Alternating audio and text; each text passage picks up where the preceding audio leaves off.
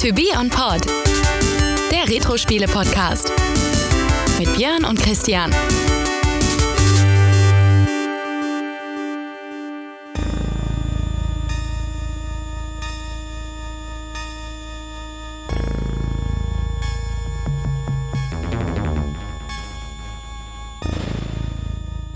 Hallo Christian. Hallo Björn. Ja, Christian, heute wird spannend. Heute wird spannend. Wir sind im Staffelfinale angekommen von Staffel 6 und wir haben es ja schon ein bisschen antizipiert, leider mit einer nochmaligen Programmänderung. Die selbsterfüllende Prophezeiung. So ist es, ja, genau. Ja, leider äh, habt ihr ja natürlich auch schon gemerkt, wenn ihr den Text gelesen habt, der Staffel, äh, der, der Episode. Natürlich kommt heute nicht StarCraft, aber wir haben einen sehr guten Ersatz gefunden, den wir, ja, den Titel, den wollten wir eigentlich nächste Staffel bringen. Ja, genau. Der wäre auch bald gekommen. Daher war das jetzt auch gut, dass der einspringen kann. Und ich finde, das ist, also ich hatte ja richtig Spaß damit. Ja, du hast es ja kürzlich noch im Stream mit Grobe Pixel Genau. gespielt. Ja. Und zwar UFO Enemy Unknown habe ich äh, nochmal, ja, äh, stark im Stream gespielt und dann privat nochmal sehr, sehr viel. ähm, ja, kommen wir bestimmt nachher äh, auch nochmal mit ein paar Einzelheiten um die Ecke. Ja. Ja. Christian, aber jetzt folgt natürlich erstmal dein äh, obligatorischer äh, Job des äh, Vorlesens der Rückseite der ja, Packung. und das ist diesmal ein etwas umfangreicher Text, das kann ich ja schon mal vorab schieben. Ja. Also, UFO, Enemy Unknown.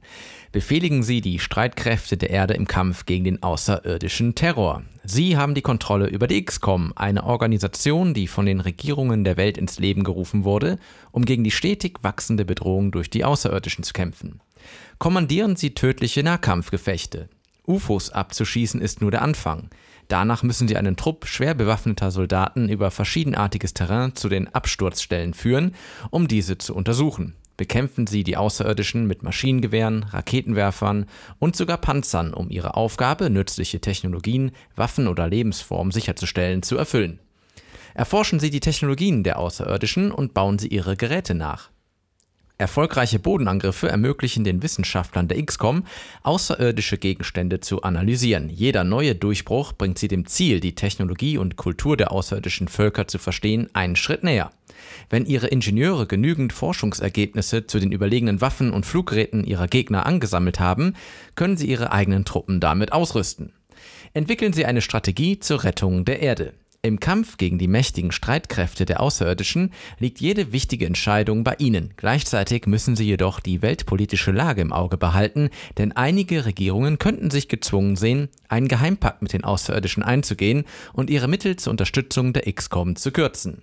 UFO Enemy Unknown, eine äußerst unheimliche Begegnung. Ja, da wird ja Oh. viel versprochen. Sehr viel, muss man schon sagen. Ja, da bin Und ich mal das gespannt. Thema, ganz kurz, ist ja tatsächlich aktuell, denn es war doch erst vor wenigen Wochen, dass so ein äh, Whistleblower quasi ausgesagt hat unter Eid in den USA und bestätigt hat, dass man da wohl etwas auch schon vor Jahrzehnten gefunden hat und äh, Forschung und bla bla bla. Also das Thema kommt gerade tatsächlich auch in den Medien ein bisschen hoch. Interessant, dass wir jetzt ausgerechnet inter- interessant, jetzt ja. hier du, mit dem du kannst, Fehler kommen. Du ja. kannst ja auch gleich mal hier unsere äh, Packung öffnen, äh, denn da kommen wir nachher nämlich nochmal drauf auf dieses äh, Handbuch. Da steht nämlich auch noch mal ein bisschen was drin. Vorher, ähm, ja, erzähle ich noch mal ein bisschen, für welche Systeme kam dieses Spiel. Also was für eine Art Spiel haben wir denn hier? Ähm, viele sagen Rundenstrategie, das stimmt aber so nicht ganz. Ähm, da, ist, da sind RPG-Elemente drin, da ist Wirtschaftssimulationen sind drin und äh, manche sagen auch Echtzeitstrategie, wobei ich, das sehe ich nicht so ganz. aber es ist halt ein bunter Mix aus verschiedenen Genres. Ja. Und äh, ja, dieser Mix kam für äh, den Amiga in verschiedensten Varianten, also für den 500er, äh, für die AGA-Chipsätze, also für CD32, für einen 1200er Amiga etc., äh, für die PlayStation, aber halt als Lead-Plattform tatsächlich entwickelt für den PC. Genau, das Ganze hat entwickelt die Firma äh, Mythos Games, beziehungsweise die werden da als, ich sag mal, unterstützende Firma genannt. Äh, da waren nämlich an der Entwicklung auch gestandene Microprose-Mitarbeiter und da sind wir nämlich dann schon beim Publisher. Es war damals der Publisher Microprose. Äh, mein, Dein, deine Lieblingsbude. meine Lieblingsbude. Äh, ist mir jetzt auch schon wieder erschreckend aufgefallen, weil wir jetzt auch Colonization streamen.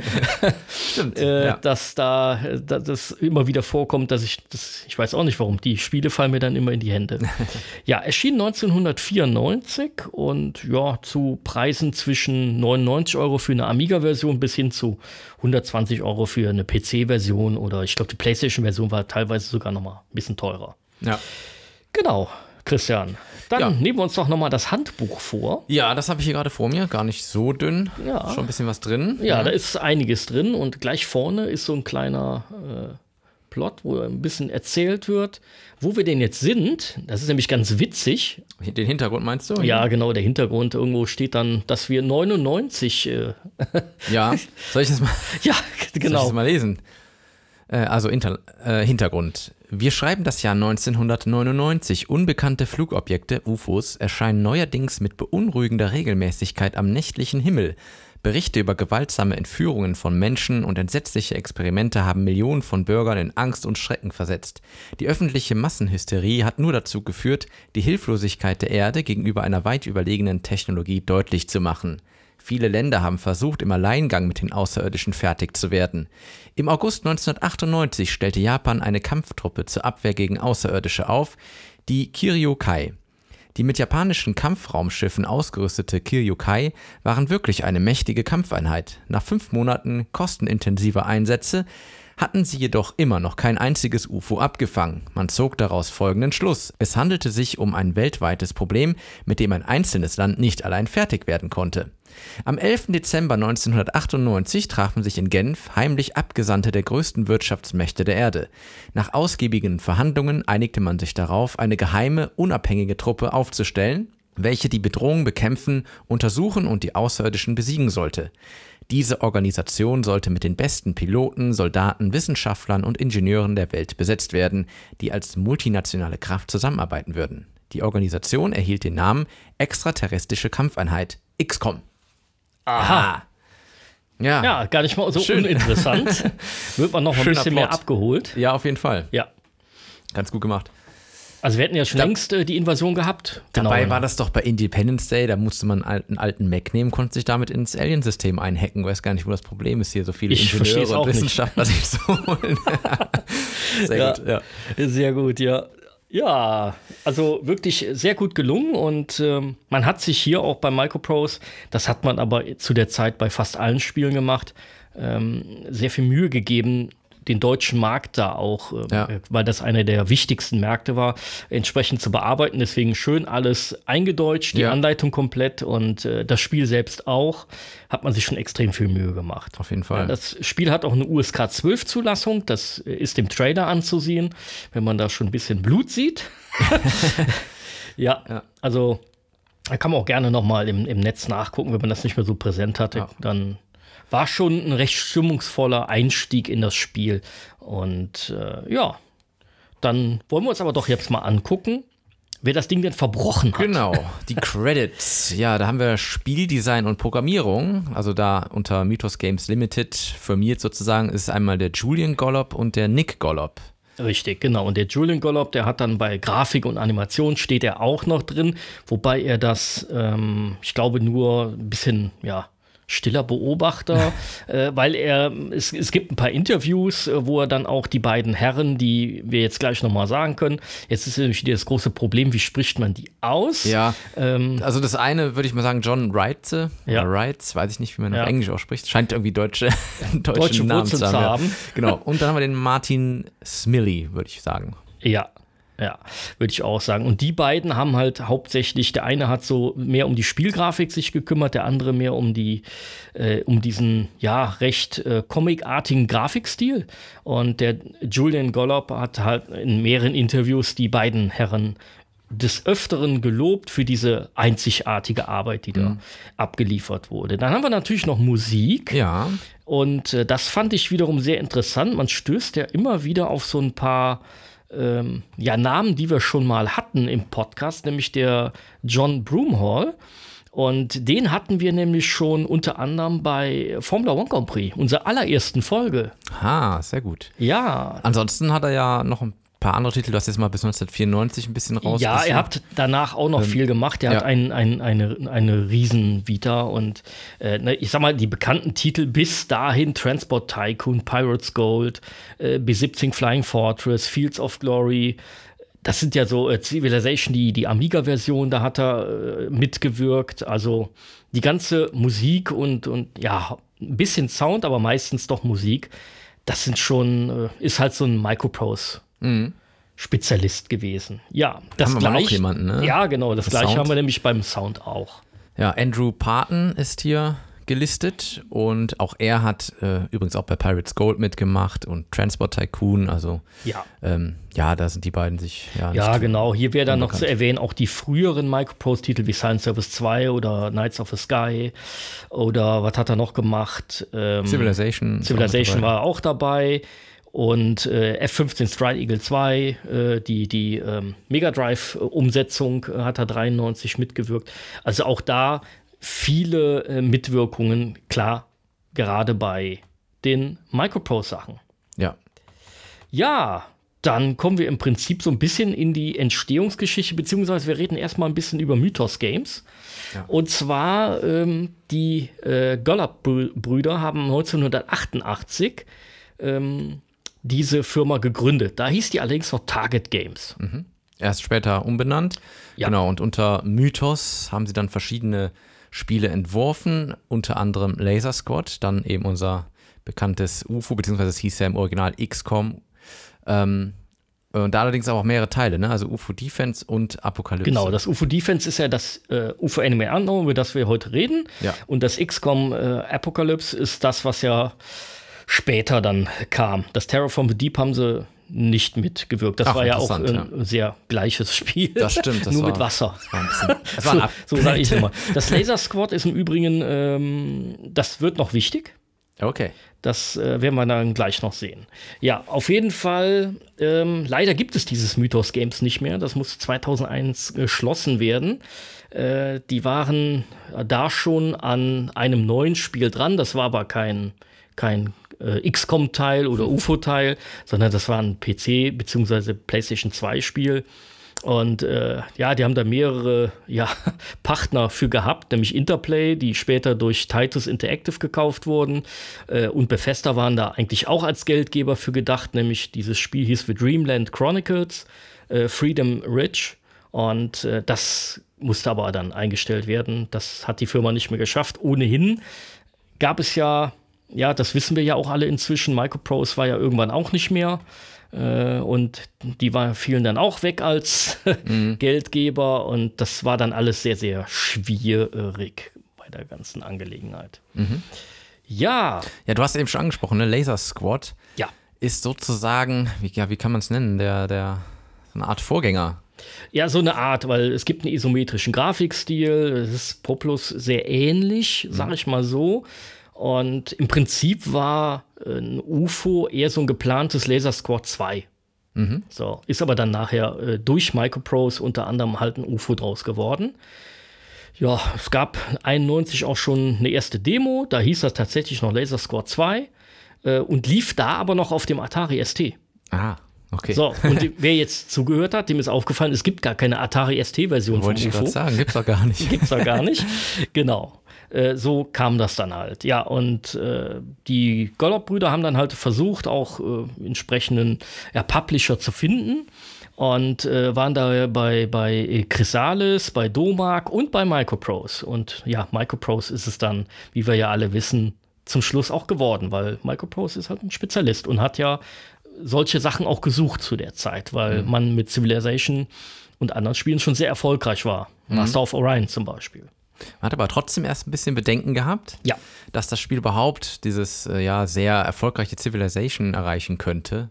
Hat man gar nicht so auf dem Schirm gehabt, vielleicht, dass das so ein äh, erfolgreiches Spiel werden könnte. Ja.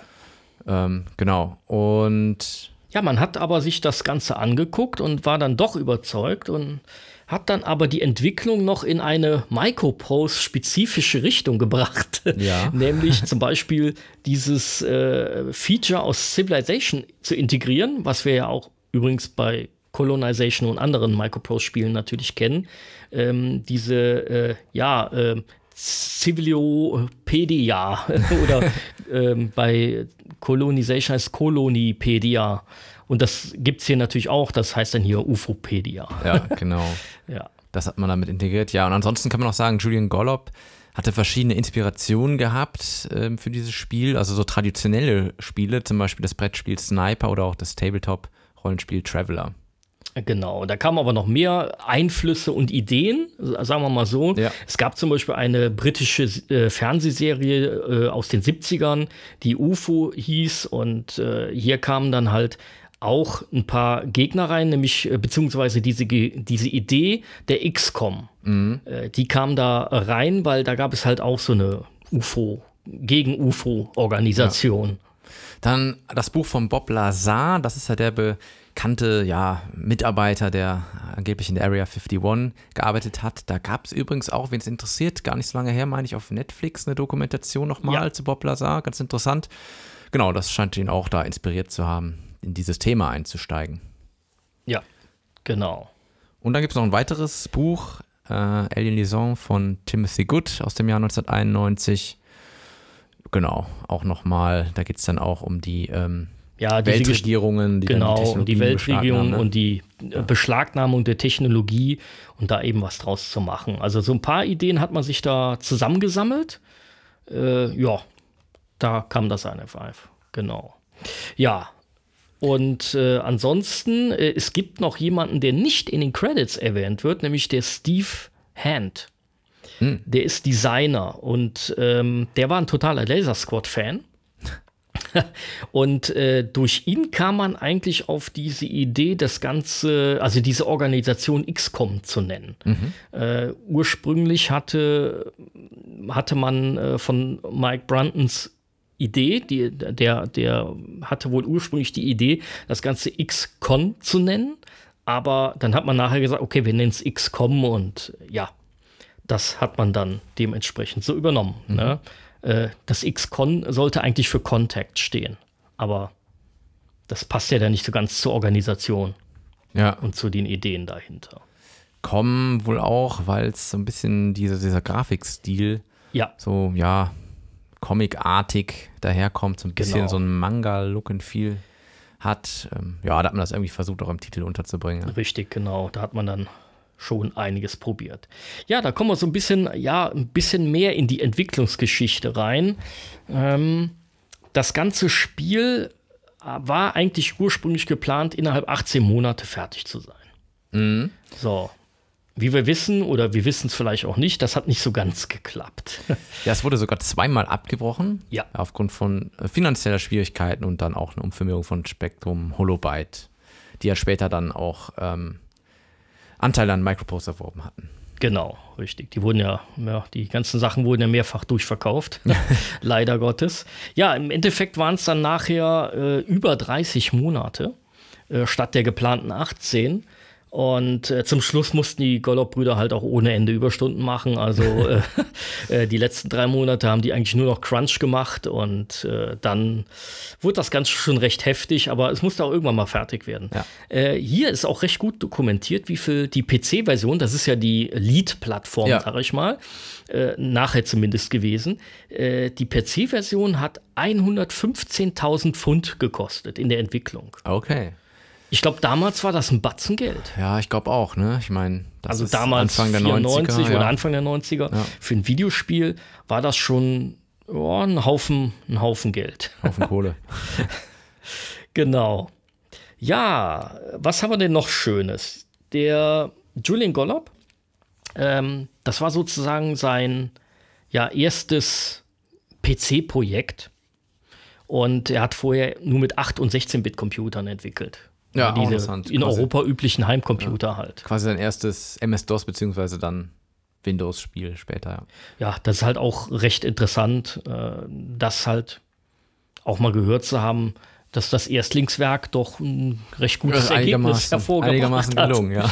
Ja, richtig. Äh, Veröffentlicht haben wir das Ganze auch irgendwann mal gesehen. genau, in Europa im März 1994. Äh, ja, genau, du hast schon gesagt, PC als, als Lead-Plattform. Ja. Später im Jahr kam dann aber auch Amiga-Version 500 und, Und, und, ja. und dann auch nochmal separate Versionen für diese, ja, ähm, wir sagen heutzutage AGA, äh, Amigas, AA hieß es damals so eher in Deutschland. Äh, und halt hier, das, das sind halt diese 1200er, 4000er oder halt auch diese Amiga-Spielkonsole CD32. Ja. Äh, ich heb das mit dem März extra hervor, denn die Amerikaner haben entgegen ja, der sonst üblichen Variante das Spiel nämlich erst im Sommer bekommen. äh, drei Monate mindestens später. Ja. Das ist ja auch mal hervorzuheben. Meistens reden wir eher davon, dass wir Spiele Jahre später erst bekommen haben. Das ist richtig, ja. Genau. Ja, 1995 gab es dann noch eine Version und zwar einmal eine CD-Version für den PC und in dem Zuge auch eine Version für die PlayStation. Ja, genau. Bei der CD-Version sollte anfänglich der Kopierschutz auch weg sein, weil der zu der Zeit bei der CD-Version nicht notwendig war. Äh, das Spiel hatte nämlich einen Kopierschutz wieder über die, ja, kennen wir bei Microprose fast schon obligatorische Passwortabfrage ja. äh, von dem Handbuch. und äh, die ist aber irgendwie in der CD-Version, in der Erstversion war die noch drin. Ist nicht mit, neben vieler anderer Fehler, die das Spiel hatte, ähm, ist das dann doch noch drin geblieben. Aber in späteren CD-Versionen, ich habe nämlich auch noch eine, da ist der Passwortschutz nicht mehr drauf gewesen. Ja, du sagst gerade Fehler. Hier in deiner Verpackung, die ich aufgemacht habe, ne? Da liegt noch so eine UFO-Update-Diskette. Ja, was die braucht damit man auf sich? Ja, äh, okay, da kommen wir jetzt auf etwas, was nirgendwo äh, drin steht oder recherchierbar wäre, nämlich die äh, Leidens- oder auch freudige Geschichte von Jan und Björn. Sehr gut. nämlich der Jan, äh, wissen wir ja, äh, war ja ein reicher Sack. Das hast du schon öfter erwähnt. Ja. Zumindest äh, sind ihm irgendwie immer zahlreiche Originalversionen, vor allem aus dem Hause Microprose, äh, reingeflogen. Und ich kann mich noch sehr gut daran erinnern, dass er damals ähm, mich äh, so ein bisschen mitgehypt hat um dieses Spiel. Wir haben alle Tests, alles, was man lesen konnte, äh, haben wir von dem Spiel uns reingezogen und das Ding zum Release bestellt und Jan hat es dann auch bekommen und hat mir Bescheid gesagt. Das kam dann irgendwie, ist das freitags mit der Post raus, wussten wir ja nicht, aber es hieß irgendwie Freitag oder Samstag kommt das. Und ich hatte an dem Tag in meiner Schule äh, einen Projekttag an dem Samstag, was ja sehr selten vorkam. Du bist ja auf die gleiche Schule ich gegangen. Sagen, das war die das gleiche hat man Schule. ja nur, ich glaube, einmal im Jahr oder sowas, dass man mal ja. einen Samstag dahin mussten oder so. Ja. ja. auf jeden Fall hatte ich diesen Projekttag und dann habe ich direkt gesagt, okay, mh, mm, die Schule ist näher an Jan dran. äh, ich komme direkt nach dem Projekttag, komme ich zu dir, Jan, und dann zocken wir das. Und er hat tatsächlich gewartet mit dem Öffnen des Paketes, bis uh, ich da war. war. Super netter äh, Kumpel. Ja. Ist auch heute noch mein Kumpel. Also ihr seht, äh, kann Folgen haben. ja, und äh, dann haben wir das installiert und ich weiß nicht, äh, wie viele Wochenenden wir an dem Spiel gehangen haben. Ja, dann kamen wir ins Endgame und ähm, dann ist das Spiel abgestürzt. Ups. Das im Endgame ist ungünstig. das im Endgame ist ungünstig. Ich hatte Grafikfehler, Soundfehler. Mhm. Äh, viele der Fehler sind auch nachher noch in der CD-Version drin. Also okay. so Sachen wie zum Beispiel ähm, wenn man innerhalb eines Raumschiffs geht, hört man als äh, Laufgeräusch ein metallisches Geräusch. Mhm. Und wenn man auf einen Waldboden geht, hört man ein metallisches Geräusch. geht man auf Sand, hört man ein metallisches okay. Geräusch. Und diese solche Fehler und, und viele andere auch, die haben sich durch das komplette Spiel gezogen. Ja. Und ähm, wenn man halt Pech hatte im Endgame, ist das ein Problem gewesen. Und da waren halt auch viele andere Sachen dabei. Und dann, ich, ich weiß das aber tatsächlich nicht mehr genau. Ich meine, zu der Zeit hätte man eine leere Diskette an Microprose hier in Deutschland schicken können. Mhm. Und das haben wir auch gemacht. Mhm. Und dann kriegt man diese Patch-Diskette zurück. Deswegen ist die auch handbeschriftet ja. und keine Originale. Ja, wollte ich gerade sagen, das ist ja. mit der Hand drauf geschrieben, ja. Richtig. Und das war damals so. Wir hatten ja hier gerade in Deutschland mit dem Internet waren wir ja ein bisschen weiter hinterher. Ja. Äh, gab ja Leute, die das schon konnten und runterladen etc. Ich glaube, in den Läden haben die das dann teilweise auch machen können können. Okay. Ich weiß es nicht also mehr ganz so, so genau. Quasi kam zu dieser Update-Patch-Diskette, wie auch immer. Ja, die ist halt ganz wichtig. Ohne die wurde es dann richtig übel. Ja. Ja, wir haben uns da durchgebissen. Das ist halt so die Leidensstory von dem Spiel. Äh, wenn man diese ganze Frustrationsschwelle aber überwunden hatte, dann äh, wurde das halt ein richtig geiles Spiel. Und da, lieber Christian, da kommst einsteigen. du wieder mit ins Spiel. Ja. Ja, wobei ich muss ja sagen, du hast es jetzt so frisch ja noch mal vor Augen, weil du es ja gerade erst, wir hatten es schon gesagt, im Stream auch mitgespielt hast, mehrere Stunden. Bei mir ist tatsächlich Äh, ich kann dir gar nicht sagen, wenn ich das zum letzten Mal angeworfen habe. Ist wirklich schon extrem lange, ja. Es muss damals die Ja, gewesen sein. ja, also das sind ja, ist ja einer dieser typischen Spiele, ist mir bei anderen auch aufgefallen, die hat man extrem lange gespielt, meistens sogar bis zum Ende. Colonization ist so ein Beispiel, Civilization ist so ein Beispiel und UFO ist auch so ein Beispiel. Die hat man gezockt bis zum Abwinken, bis zum Endgame, hat vielleicht sogar noch mal neu angefangen, aber danach hat man das nie wieder angefasst. Wobei Ja. UFO hier für mich persönlich eine Ausnahme ist, das habe ich schon mehrfach noch mal neu angepackt weil es eben auch heute, und da kommen wir natürlich bei den Nachfolgern später auch nochmal drauf zurück, äh, das gibt es immer in der vergleichbaren Variante immer noch nicht so richtig. Ja, ich würde trotzdem sagen, du hast es so frisch noch vor Augen. Wahrscheinlich macht es Sinn, dass du. Äh, Ja, ich mache den Einstieg genau. und du klingst dich. Es, es ist ja, man ein. kann ja schon mal sagen, es ist äh, ein sehr abwechslungsreiches Spiel, weil es so unterschiedliche Elemente hat. Ja, das, Ja, die, die, die gehen wir auch so durch. die gehen wir mal so durch, genau. Genau. Also ich starte im Prinzip im Hauptbildschirm mit der Auswahl äh, der Schwierigkeit. Und da kommen wir nämlich wieder zu der Geschichte mit dem Patch. Mhm. Und dann sage ich dir, es gibt fünf Schwierigkeitsgrade und es ist egal, was du auswählst, die ist immer gleich.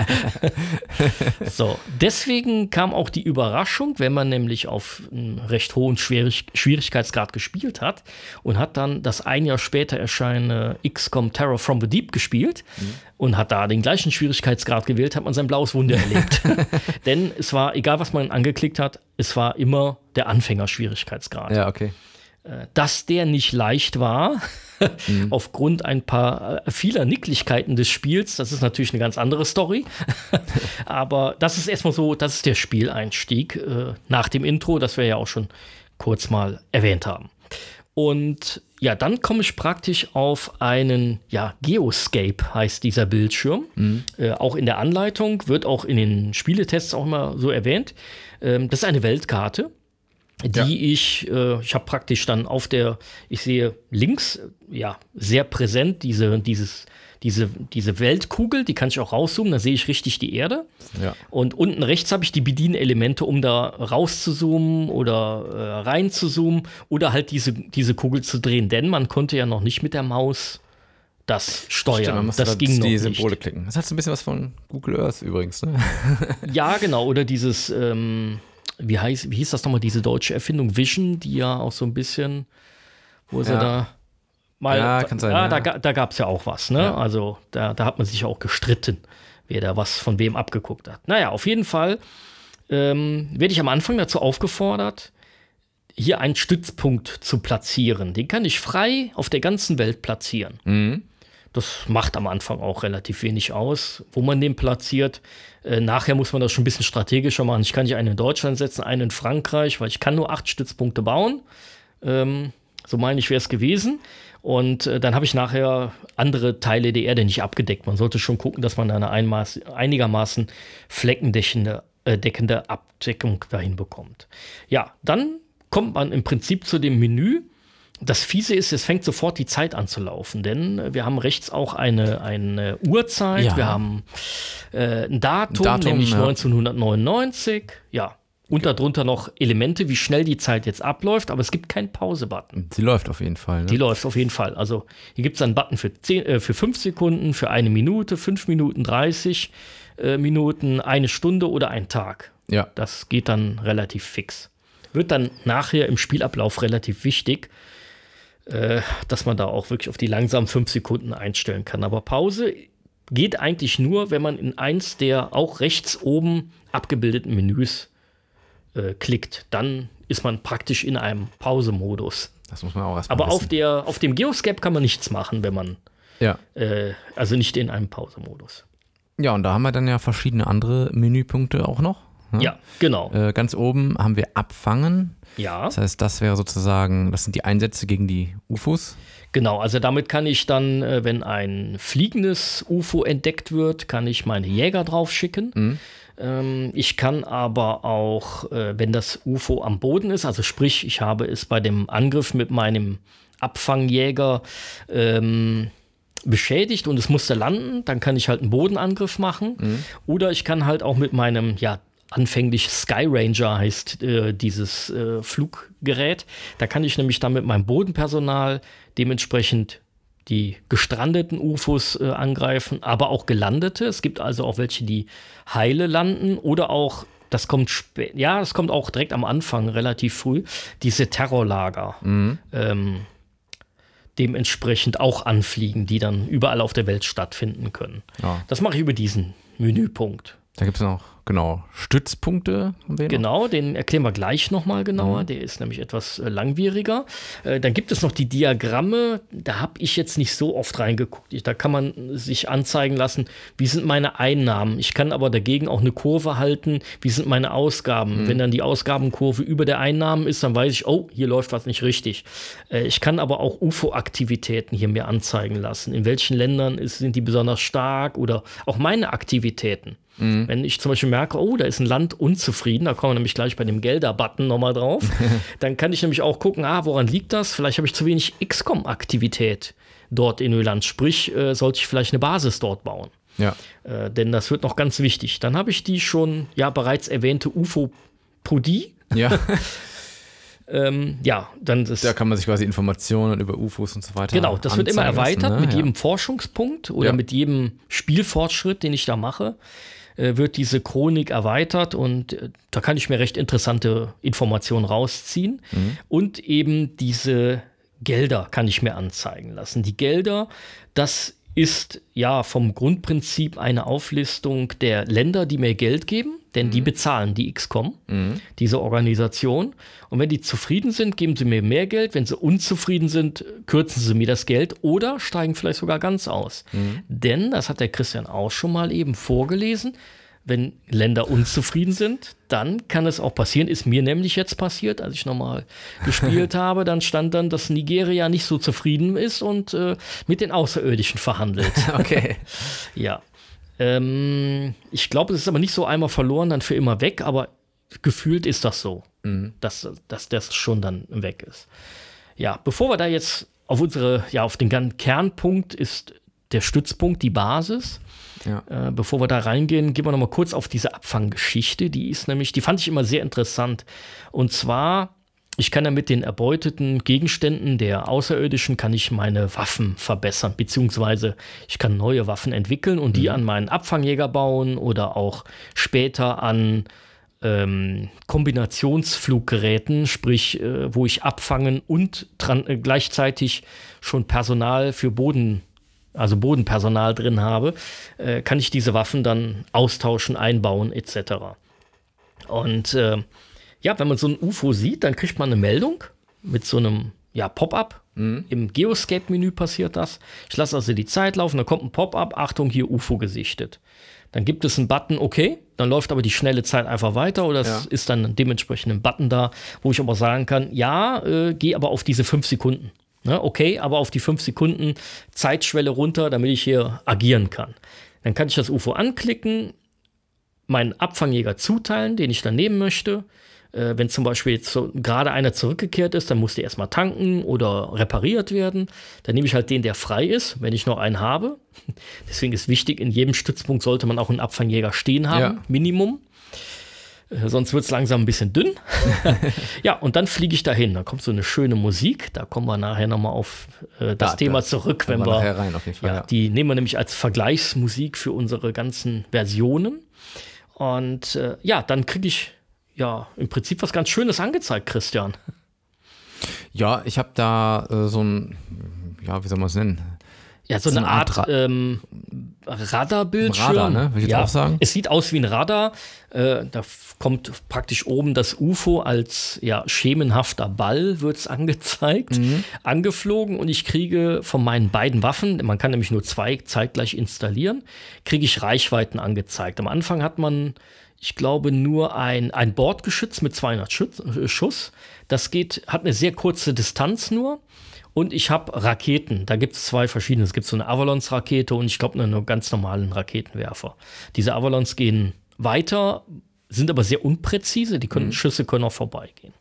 Naja, auf jeden Fall, wenn dieses UFO, ähm, also ich kann dann äh, rechts äh, in diesem Pop-up-Fenster kann ich verschiedene ja, Angriffsmodi einschalten. Ich kann ihm Ja. sagen, aggressiver Angriff, dann wird mein Jäger versuchen, schnell ähm, das UFO auch sehr nah zu erreichen, um alle Waffen einsetzen zu können. Ich kann aber auch sagen, äh, ich will das auf Distanz bekämpfen, dann geht der nur auf die Raketenreichweite und noch nicht auf das Geschütz. Mhm. Ich kann aber auch flüchten, ich kann mir hier auch anzeigen lassen, wie stark ist das UFO beschädigt. Ich habe auch eine Anzeige, wie stark ist mein Jäger bereits beschädigt. Da habe ich auf jeden Fall verschiedene Optionen. Ja, und wenn ich dann den Angriff einleite, dann, wenn die Distanz erreicht wird, werden die Sachen automatisch abgefeuert. Das ist ah ja, gar nichts stimmt, Wildes. Ja. Also das ist kein Minispiel oder sowas. Das Einzige, was ich hier beeinflussen kann, ob ich jetzt, äh, wenn ich jetzt merke, oh, mein Jäger ist aber so stark beschädigt, jetzt flüchte ich, mhm. äh, damit das Ding nicht komplett kaputt geht. Mhm. Ja, da muss man aber mal, das muss man aber lernen, wie das geht. Und die UFOs werden natürlich auch mal ein bisschen größer und kriegen bessere Waffen. Da muss ja. man schon mal aufpassen. Ja, und dann kann es halt passieren, entweder das UFO flüchtet und ich muss hinterherjagen. Mhm Oft ist es dann auch wirklich weg. Ähm, ich kann das UFO auch komplett zerstören, mhm. wenn meine Waffen zu stark sind. Mhm. Hat den Nachteil, dass ich natürlich keine Ressourcen sammeln kann. Ja. Den Vorteil, dass ich keine Mission spielen muss. Da kommen wir nämlich gleich auch noch mal drauf. Und ähm, ja, diese Dinge gibt es dann halt dementsprechend. Na, wenn ich, ich kann es halt beschädigen, dann muss es landen und gut ist. Ja, das ist so dieses, ja, ich will gar nicht sagen Minispiel, weil es ist kein Minispiel. Ich, ja, aber es ist auf jeden Fall noch mal so ein es ist, ähm, ist dieses, diese ganze Atmosphäre wird dadurch sehr stark nochmal mitgenommen, finde ich. Mhm.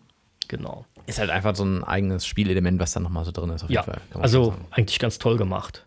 Sieht ja. auch sehr äh, futuristisch aus, beziehungsweise schon, ja, wie gesagt, das sieht eher so wie, wie ein Kampfjet aus, aber ja, das stimmt. kommt so ein bisschen Microprose wieder zu, zur Geltung. ja, stimmt schon, man erkennt es schon, ja. ja. Ja, und dann haben wir halt dieses ganz große Element, dieses, dieser Basenbau, der Stützpunkt. Stützpunkt, genau. Und äh, dann den, damit startet man am Anfang. Man hat drei Hangars. In einem ist dieser Sky Ranger drin, in den anderen beiden befinden sich zwei Abfangjäger. Das sind im Prinzip sollen das wahrscheinlich irgendwelche standardisierten Abfangjäger, Düsenjäger, wie wir mhm. früher auch immer gerne gesagt haben, darstellen. Äh, die sind halt minimalistisch, ja, mit Raketen und mit Geschützen dementsprechend ausgerüstet, kann man dann später ja, da kommt dieses Rollenspielelement. Ich kann dann halt dementsprechend die aufrüsten. Und der Sky Ranger, der hat keine Waffen, der ist nur für den Truppentransport gedacht. Stimmt, ja. Richtig. Der hat 14 Plätze. Ne? Das sind so Kachelplätze. Da ja. kommen wir nachher im äh, ja, praktisch rundenbasierten Taktikteil drauf zurück. Denn wir sind hier immer noch in dem, ja, im, im, im Geoscape ist es ja fast eher Echtzeitstrategie. Und dann sind wir hier eher in dem Wirtschafts- und Aufbaupart. Mhm. Das Spiel beinhaltet viele Spiele. Ja, tatsächlich. Und äh, man startet dann halt auch mit einem, ja, mit einer Kachel Quartier, mit einer Kachel Labor, mit einer Kachel Werkstatt, mit einer, mit einem Aufzug, mit äh, weil man die Basis nämlich auch auf, äh, später auf Höhen bauen kann. Mhm. Und ähm, auch mit einem Hauptlager. Ja. Ich gehe immer hin am Anfang und baue direkt nochmal ein Hauptlager hinterher und noch ein Quartier, damit ich halt dementsprechend nicht so beschränkt bin bei den, bei der Einlagerung der ganzen Waffen, die man dann so baut und kriegt und auch bei den Wissenschaftlern. Mhm. Ja, denn das ist nämlich, man hat hier verschiedenste Ressourcen. Man hat einmal die Soldaten als Ressource. Verliert man einen Kampf, muss man sich neue kaufen. Ja. Ich, ich sag mal, die kaufen rekrutieren. Halt. Ja, ja, ja, genau. Steht auch drüber, kaufen, schräger rekrutieren. und ähm, das ist bei den, dann gibt es noch die Wissenschaftler und es gibt auch die Ingenieure. Die Ingenieure bauen dann halt die Dinge, die die Wissenschaftler ausgetüftelt haben. Mhm. Am Anfang kann man noch keine Sachen bauen, weil man noch nichts erforscht hat, aber man kann schon erforschen, mhm. nämlich Laserwaffen. Mhm. Man das kann ist das Erste, ne? Ja. Das ist das Erste, weil man läuft tatsächlich äh, eher noch mit, das ist ja so, sag ich mal, ja, die greifen jetzt vermehrt an und wir müssen die Sachen nehmen, die es auf der Erde gibt. Ja. Das sind dann also ganz normale Projektilwaffen und Raketen und sowas, was es halt gibt. Ja. So. Und äh, dann müssen wir halt erforschen. Da kann ich halt die Laserwaffen erforschen, weil die Grundbasis der Technologie ist dem Menschen ja 99 sehr wohl schon bekannt, ja. aber eben noch nicht als Waffe. Selbst ja. heutzutage Laserwaffen, ja, lasergestützt schon, Ja. aber als Waffe ist das noch nicht so ganz da. Man hat dann gedacht, man die, ich glaube, ich glaube, man hat einfach gedacht, wir würden das viel schneller alles entwickeln. Aber das war ja so die Zeit, äh, Anfang der 90er, wo wir gedacht haben, oh Mensch, Mobilfunk und so weiter, das geht alles so schnell. Überschalljäger Mhm. und keine Ahnung, wie viel Mach wir da mit Blackbird und so schon geschafft haben. Da hat man gedacht, das würde alles viel schneller gehen mit den Entwicklungen. Wir wissen heute, dass es nicht so ist. Ja. Ja, auf jeden Fall kann man dann entwickeln. Ich kann auch ein Medipack entwickeln, warum auch immer ich das noch nicht habe. äh, ja. Und ein paar andere Sachen. So, und mit jeder Mission, die wir nachher spielen, erweitert sich, erweitern sich diese Punkte. Ich kann dann dort auch die äh, außerirdischen ähm, Körper untersuchen, die, auch die lebendigen. Dafür brauche ich allerdings in der Basis, wenn ich die baue, mit diesem Kachelprinzip, äh, habe ich nämlich noch gar nicht erwähnt, das sind immer so viereckige äh, Kacheln. Ist so ein Raster quasi. So, so, ne? so ein die- Raster, äh, da, gibt es, da gibt es das drauf. Das Einzige, was so ein bisschen aus diesem Raster fällt, es sind nämlich die Hangars, weil die sind vier Kacheln groß. Ja, und die genau. anderen sind immer nur äh, diese äh, kleine Ja. äh, Vierer-Kachel. Also in jedem Hangar würden eigentlich vier äh, von den anderen Kacheln reinpassen. Aber man muss mal gucken, ob er seine Basis spezialisiert. Ja. Ja. Aber da, das, das hat man nachher raus. Man baut nicht überall einen Hangar für einen Sky Ranger oder äh, einen Avenger, kriegt man nachher, heißt das Ding, äh, der, der richtig gute, weil man, Abfangjäger sind wichtig an diesen Standorten, aber ich kann ja auch aus einem anderen Land dann meinen Sky Ranger holen. Ich muss nicht überall was haben. Ich habe es dann später so gemacht, dass ich halt in Amerika so irgendwo was stationiert habe. Dann kann man damit ja auch nach Europa fliegen oder auch ja, nach Japan rüber, nach Asien. Das geht ja auch. Das kann man ein bisschen aufteilen. Das ist halt so das äh, Frickelige dabei, wo man ein bisschen rausfinden muss. Äh, nachher kann man auch so Sachen erforschen wie Raketenabwehr oder äh, man kann ein großes Radar und ein kleines Radar hinstellen. Das sind allerdings Sachen, die werden auf dem Geoscape nicht angezeigt. Das wusste ich gar nicht mehr. nee, nee, es wird leider nicht angezeigt. Das Okay. muss man irgendwie selber rausbekommen, ja. wo das wichtig ist. Ja, und das mache ich halt hier in diesem Basismenü. Gibt es ohne Ende Optionen. Ich kann da auch meine Soldaten anzeigen lassen. Ich kann die Soldaten ausstatten mit Rüstung, also irgendwelchen speziellen Anzügen. Ich kann die mit den äh, Waffen ausstatten und so weiter. Ja. Wobei das mit dem Waffenausstatten kommt eigentlich eher nachher. Ich packe die Waffen immer in den Sky Ranger und dann teile ich nachher das ein. Das musste man auch in akribischer Kleinstarbeit in dem Mission, vor dem Missionsbeginn immer machen. Ja, gibt es da sonst noch äh, Punkte? Ich schaue gerade kurz drüber, aber ich glaube, Ja, also es gab noch so Sachen wie, dass ich die ähm, Dinge, die ich gesammelt habe oder auch gebaut habe, ich kann ja zum Beispiel auch die Laserwaffen produzieren. Wenn ich jetzt merke, ach, ich brauche die eigentlich gar nicht mehr, weil ich jetzt von den Außerirdischen so viel Plasmawaffen erbeutet habe, dann kann ich die auch wieder verkaufen. Das geht auch. Stimmt, der gibt ein extra Cell. Genau. Also ich kann die Sachen kaufen und verkaufen. Was ich nicht kaufen kann, sind halt Plasmawaffen. Die Dinge, die ich nicht von vornherein schon drin hatte, die kann ich auch nicht kaufen. Mhm. Ich muss sie dann produzieren. Dafür brauche ich halt die Ingenieure. Mhm. Habe ich zu wenige, dauert es ewig, bis die das produzieren. Aber ich kann diese Sachen dann halt auch wieder verkaufen. Oder wenn ich halt eine neue Art Jäger produziert habe, weil ich so tolle außerirdische Technologien erbeutet Hm. habe, dann kann ich natürlich auch sagen, okay, ich nehme da jetzt so einen futuristischen Jäger und verkaufe die anderen. Da kann man dann mal ein bisschen flüssiger werden. das ist nämlich noch sehr wichtig. Äh, ansonsten, da kommen da bestimmt noch ein paar andere Elemente. Ja, wie ich ja auch schon gesagt habe, wir haben ja auch hier mit Geld oder mit einer Wirtschaft zu tun. Ich kriege das Geld halt von den Ländern und ähm, habe natürlich auch Kosten durch Soldaten. Ich muss den halt Sold bezahlen, ich muss die Ingenieure bezahlen, äh, ich muss die, Ingen ähm, die, die ähm, Wissenschaftler bezahlen. Äh, ich habe eine Basis, die muss äh, instand gehalten werden. Dafür äh, existieren dann, kommen dann halt Kosten. Also ich habe überall ein bisschen Kosten und äh, das wird mir halt auch ganz gut ja, auf, aufgezeigt. In den Monatskosten kann man das dann dementsprechend sich auch mal anschauen. Sehr detailreich auf jeden Fall, ja. Ja, also wirklich äh, super äh, detailreich. Ich kann halt, habe ich ja auch gesagt, bei den Soldaten kann ich mir halt ein, anzeigen lassen, weil die Soldaten, die werden halt nach jeder Mission, wenn die irgendwelche Leistung erbracht haben, werden die auch befördert. Manche auch nur, weil sie dabei waren. ja. Und ähm, diese Beförderung ist halt wichtig für die einzelnen äh, Dinge, die die ähm, Soldaten dementsprechend auch können. Das ich, da kommen wir bestimmt dann gleich nochmal in die Missionen drauf zurück. Äh, ich habe zum Beispiel wie stark ist ein Soldat? Ist halt relevant, ob der einen Raketenwerfer tragen sollte oder doch lieber eine leichte Pistole. Weil sonst kann der nicht so weit laufen. Und das, Das sind stimmt. halt, ne, oder, oder äh, wie viel ähm, Lebenspunkte hat der und so weiter. Da gibt es ganz, ganz viele Punkte. Da brauchen wir aber nicht im Detail drauf Nee, eingehen. nicht. Das Das, ist- so dieser Rollenspielaspekt, Ja. da hat man aber keinen direkten Einfluss. Es ist nicht so, dass man Erfahrungspunkte sammelt und die dann gezielt auf bestimmte Punkte einsetzen könnte, sondern durch den Beförderungsgrad geht der, erhöht er halt die Basiswerte, die dieser Soldat hatte und die kann ich nicht beeinflussen. Ja. Ich rekrutiere den und fertig. Ja, ja. So.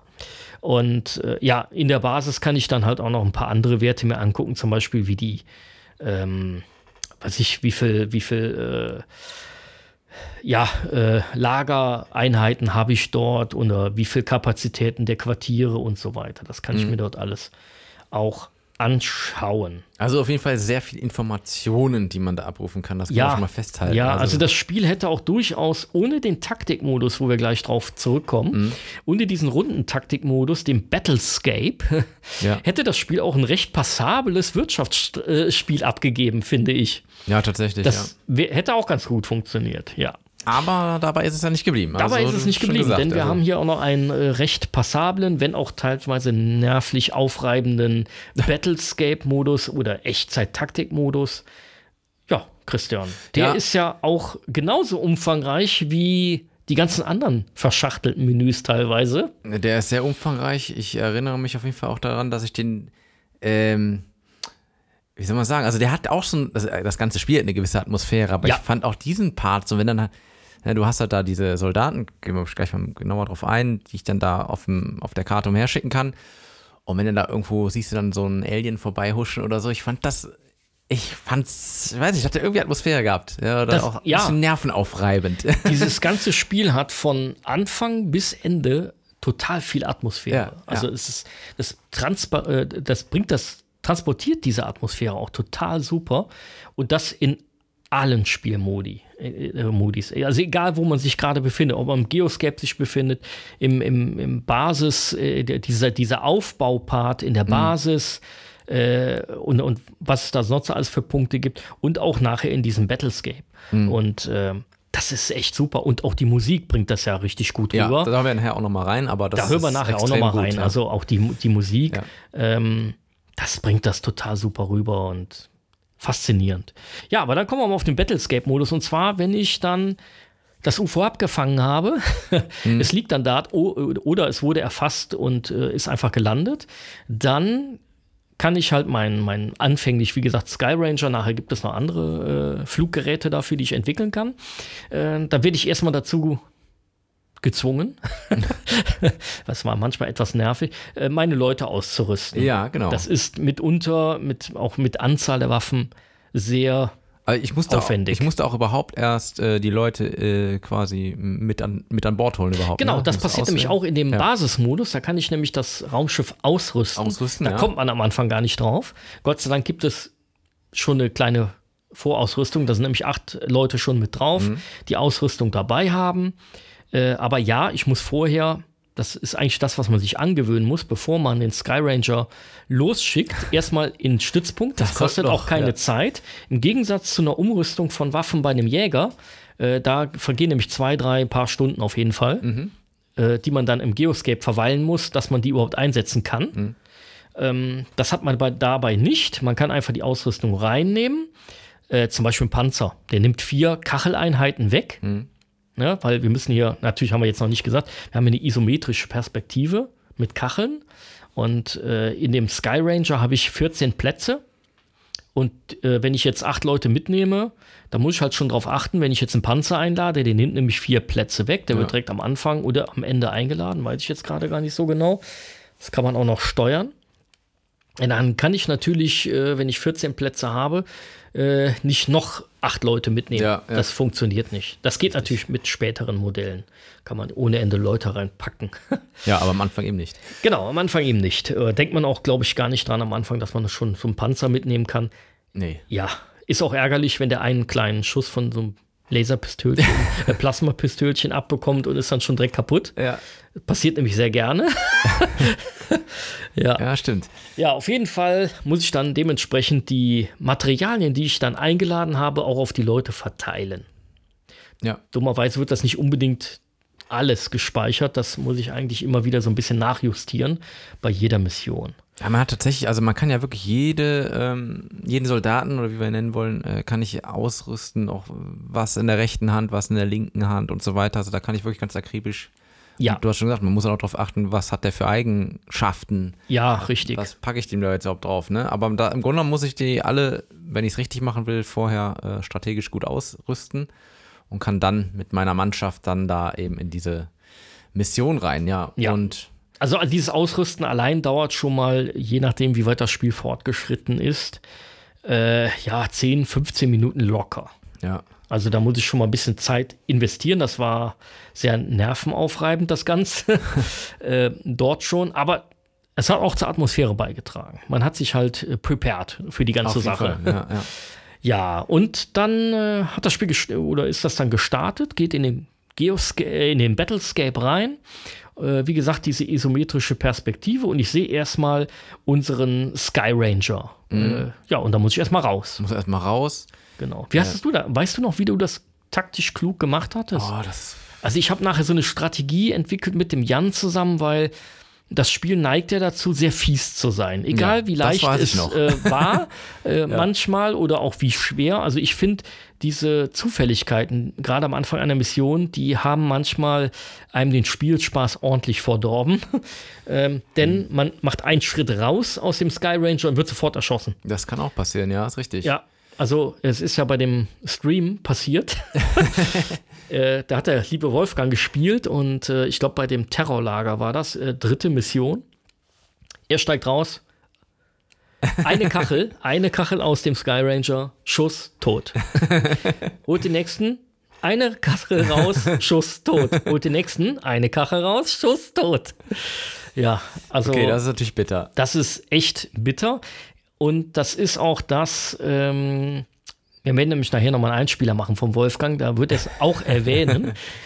äh, das Nervenaufreibende dabei. Deswegen hat man eigentlich sich angewöhnt, vor jeder Mission oder nach jeder Erfolg, für persönlich erfolgreich betrachtete Mission zu speichern, Zu speichern, und dann ja. auch wieder neu zu laden. Doch, Was man stimmt. übrigens auch vom Battlescape äh, aus machen konnte. Laden Ja. und speichern. Also das Speichern ging sowohl im Geoscape wie auch im Battlescape-Modus. Ähm, eigentlich an jeder Position konnte man das machen. Das Ja. habe ich auch sehr intensiv mit Jan zusammen genutzt. Ah, Sonst war das zumindest für uns damaligen Zocker so ein bisschen unspielbar, Ja, hat schon wenn wir das nicht gemacht hätten. Also Ja. wir haben schon das ein oder andere Mal neu gestartet. Also wenn jetzt mal einer draufgegangen ist, äh, der jetzt nicht viel Erfahrung hatte, ja mein Gott, Kanonenfutter. Ja, ja. Also Kanonenfutter hat Verluste man im Spiel immer. sehr viel. Ja, das stimmt. Aber da hast du schon recht. Also ich glaube, äh, ich erinnere mich auch dran, also gespeichert habe ich oft und dann auch wirklich, wenn die Mission nicht so lief, wie man wollte, dann halt nochmal äh, Ja. davor wieder Der wichtigste ne? Mann kaputt gegangen, Ja, neu. weil dann, ne? ja. Aber ja, das, das, das war leider so. Ja, und ähm, man war auch, glaube ich, etwas überfordert, wenn man das so gesehen hat. Das, die, in der Anleitung steht viel ähm, über diese ganzen Geschichten drin, aber was man halt hat in dieser isometrischen Perspektive, wir haben nämlich Höhenebenen. Ja, Und das war schon mal das Fiese. Also ich konnte, äh, es gab Buttons, damit ich die, damit ich den Aufzug nach oben und unten fahren konnte. Also man hat keinen, der Aufzug hat das nicht automatisch gemacht, sondern man hat sich auf die äh, Fläche gestellt, auf diese Kachel, wo der Aufzug abgebildet war. Und da konnte ich halt dementsprechend hoch oder runter. Hatte ich unten so ein Menü, das war recht präsent im Bild. Ich sag mal so, ein Drittel des Bildes hat es eingenommen, circa würde ich sagen. Ja. Ne? So ungefähr. Und da hat man halt diese Schaltflächen gehabt. Links und rechts waren die Waffen abgebildet, äh, die ich vorher ja in die Hände gelegt habe, in die entsprechenden, wurden hier auch entsprechend korrekt dargestellt.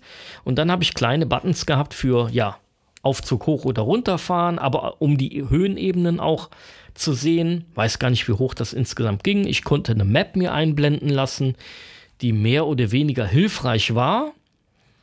Ja, ich habe hier gerade zufällig mal im Handbuch die Erklärung der, der Menüs offen.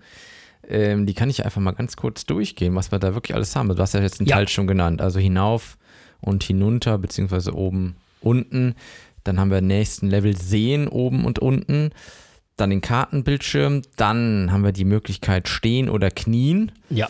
Ähm, Soldatenausrüstungsbildschirm können wir aufrufen. Äh, Anzeige auf Soldaten zentrieren können wir machen. Den nächsten Soldaten wählen. Ähm, nächsten Soldaten wählen, beziehungsweise aktuellen Soldaten abwählen. Äh, dann haben wir die Levelsicht. Dann kommen wir noch ins Optionsmenü, Runde beenden und Abzug gibt es auch. Ja, und darüber hinaus gibt es aber auch noch, das sind so, sage ich mal, diese, alle diese grauen Schaltflächen. Dann gibt es da drunter aber noch ein paar bunte. Ja. Zeiteinheiten reservieren äh, kann man hier machen. Äh, man kann äh, auch sich den Rang anzeigen lassen. Ähm, ja, und man sieht dann hier die, die Infos zu der aktuellen ausgewählten Spielfigur sozusagen. Ja, genau, wie viel Energie noch vorhanden ist, Ja. etc. Also ich, ich glaube auch ähm, die Rüstungswerte, also ein paar Werte wurden da auch angezeigt, die dann halt ja gar nicht mal so uninteressant waren. Also Ja. unter anderem werden auch die Zeiteinheiten angezeigt, denn wenn immer wenn ich eine Kachel vorgehen möchte, kostet mich das Zeiteinheiten. Wenn ich das richtig im Kopf habe, waren das immer vier äh, Zeiteinheiten, die man ver verbraucht hat, aber es gab natürlich je nach Gewicht auch äh, Probleme damit. Da konnte man nämlich nicht so weit laufen, wenn man zu schwer war. Äh, zum Beispiel Raketenwerfer hatte und etliche andere Waffen dabei, dann äh, konnte man nicht so weit Ja. laufen. ja, hier steht auch, ne?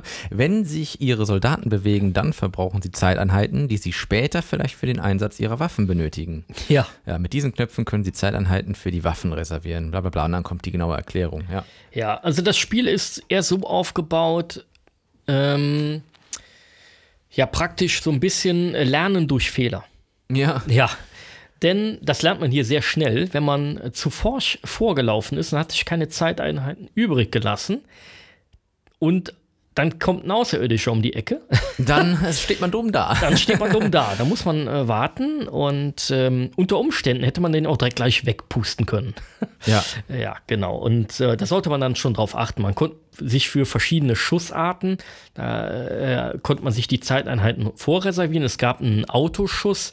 Das waren, glaube ich, wenn du eine normale Pistole hattest, drei Schuss hintereinander, Ja, die richtig. sehr unpräzise waren. Dann gab es den etwas präziseren Schuss. Äh, das war ein Einzelschuss, der etwas präziser war. Äh, der hat natürlich mehr Zeiteinheiten gekostet, währenddessen der einfache Schuss, der überall hinging, ähm, sehr wenig Zeiteinheiten brauchte. Und dann gab es halt den ja sehr Zeiteinheiten intensiven Zielschuss. Ja, äh, Christian guckt schon so, könnt es leider nicht sehen. Ähm, der war natürlich gerade am Anfang alles andere als präzise. Ja. Das ist immer, immer so eine Sache. Da musste man abwägen, wofür man seine Zeiteinheiten ausgibt, wenn denn doch mal ein Außerirdischer zu sehen ist.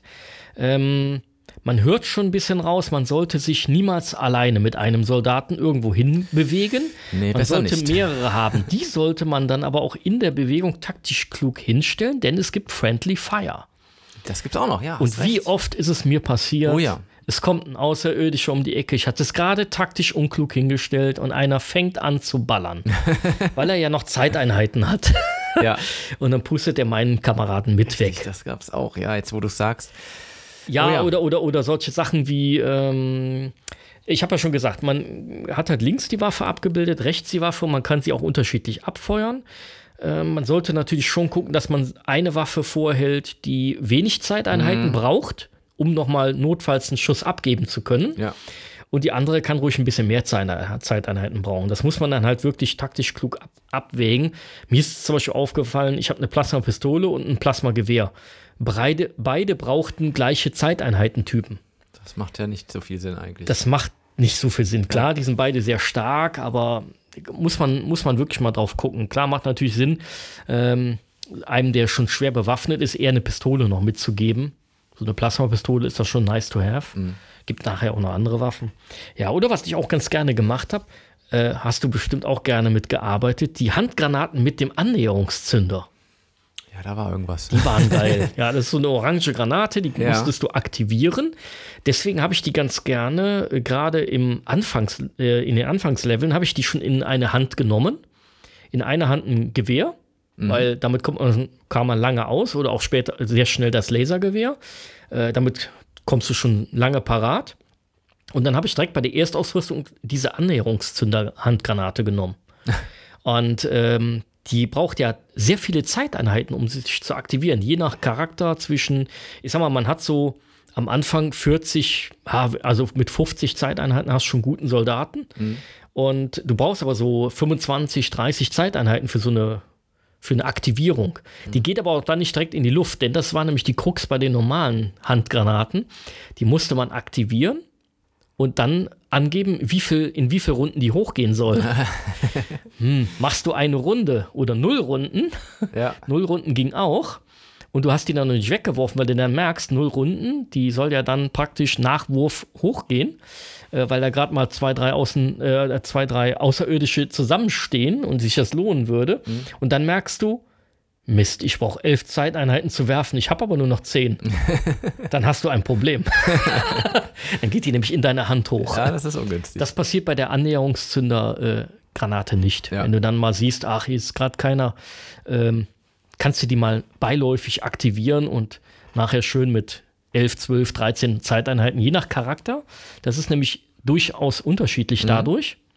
Kannst du die dann werfen. Ja, ja, Oder, oder halt solche Scherze wie dann halt einen Raketenwerfer einzusetzen. Ja, ganz spaßig. Welche Erlebnisse hast du so gemacht? Boah, ich weiß, dass ich da viele Frustmomente hatte. Ja. Das weiß ich noch. Also ich kann jetzt gar nicht im Detail sagen, was ich da an, an Strategien und so gemacht habe. Das ist so lange her tatsächlich. Also ich habe es ja wirklich nicht mehr gespielt in der Zwischenzeit. Ich weiß nur, ich habe, ah, das mit dem Speichern haben wir eben schon gesagt, man musste viel speichern, weil ich echt oft draufgegangen ja. bin. Und dann, ja, irgendwann hatte man es aber dann so seine seine also Taktik so ein bisschen, aber ähm, ja, ja, also man hat seine schwierig. Taktik, deswegen habe ich auch ja. eben gefragt, wie bist du ausgestiegen? Ich habe immer die Taktik gemacht, eine Kachel raus und direkt die Rampe ein runter. Ja, okay. So, dann habe ich schon mal die linke Seite abgebildet, dann kann ich schon mal gucken.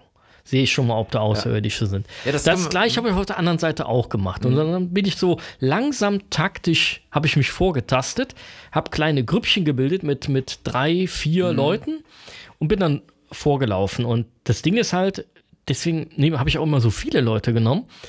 Weil die Treffsicherheit von den Burschen, das ist ja, also. Ja, das war nicht so, oh, ja. Das war eine Katastrophe. Ich habe Erlebnisse ähm. gehabt, äh, du bestimmt auch, aber ich kann mich noch dran erinnern. Jan und ich gehen in ein Raumschiff rein, das haben wir noch gar nicht gesagt. Also, wir, wir landen natürlich ganz normal in einer zivilen Welt, ja. äh, wo halt zufällig dieses Raumschiff gelandet ist oder abgestürzt ist. Und das muss ich dann halt suchen, dieses Raumschiff. Genau. Aber je nachdem, kann es halt sein, dass Außerirdische sich schon gut verteilt haben. Da gibt es halt irgendwelche Farmhäuser oder bei den Terroristenangriffen haben die sich halt in irgendwelche Städte äh, mhm. Reinbegeben und wollen dann suchen da tatsächlich die Leute und bringen die auch um. Mhm. Äh, auf den normalen Missionskarten habe ich keine Zivilisten abgebildet, aber die ganzen Häuser halt. Und die mhm. muss ich durchkämmen, wenn ich Pech habe. Äh, und ich muss natürlich das Raumschiff finden, ja. Und wenn ich das dann habe, das, dazu bilde ich halt eben meine, so nenne ich es jetzt mal, taktischen Einheiten und ziehe dann los.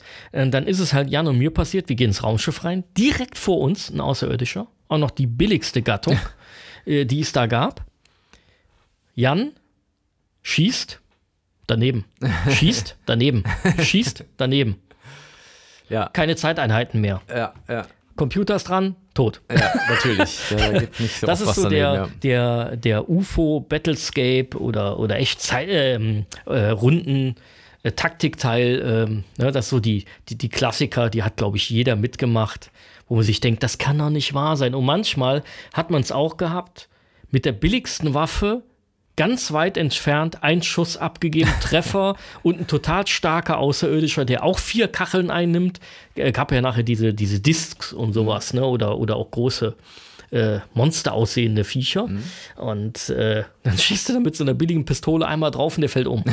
das gab's auch, ja. Das gab's auch. Aber du hast eben noch gesagt, mit äh, rausgehen und umgucken und so. Das ist ja auch so gewesen, dass diese, diese Map, die man aufrufen kann, ähm, da sieht man auch wirklich nur die Teile, die man äh, sozusagen äh, ja, gesichtet hat oder ja, richtig, genau. Der, der, Rest ist hinter so einem äh, War Fork. Genau. Also Fork da, War, sorry. Ja, dann das, genau. das war quasi auch also noch so ein Element, dass man natürlich, wie aus anderen Spielen ja auch bekannt, man diese ja, Map ja, erstmal erkunden musste. Okay. Richtig, ja, genau. Und dann war es halt Ziel, äh, alle Außerirdischen zu neutralisieren. Neutralisieren. Ich sag's extra, mhm. deswegen habe ich kurz nach dem Wort gesucht. Äh, ich kann sie entweder alle umbringen, aber ich kann sie auch betäuben. Ja. Das geht auch. Den Betäubungsstab, den kann ich äh, praktisch, den glaube ich, ich am Anfang schon kaufen. Nachher gibt es auch ähm, andere Sachen dafür. Es gibt Betäubungsgranaten, die kann ich entwickeln und so weiter. gibt sogar Rauchgranaten, die kann man auch ganz gut einsetzen. Ähm, aber ich kann halt die Außerirdischen auch betäuben. Das muss ich auch, denn ähm, es gibt ja auch ein Endgame. So. Endgame. Äh, du hast ja das Spiel gespielt, aber, Aber nicht bis zum Endgame. nicht, nicht Nee. okay. Ich habe es mit dem Jan bis zum Endgame gespielt. Okay. Und äh, dazu muss ich halt ähm, auch äh, die Außerirdischen ja praktisch äh, ein bisschen unter Druck setzen, dass sie mir Informationen geben. Ne? Und äh, dann kriege ich halt auch irgendwann Informationen über deren Basis äh, im Sonnensystem raus. Und äh, ja, das ist praktisch auch nachher so, da, da geht es Richtung Endgame.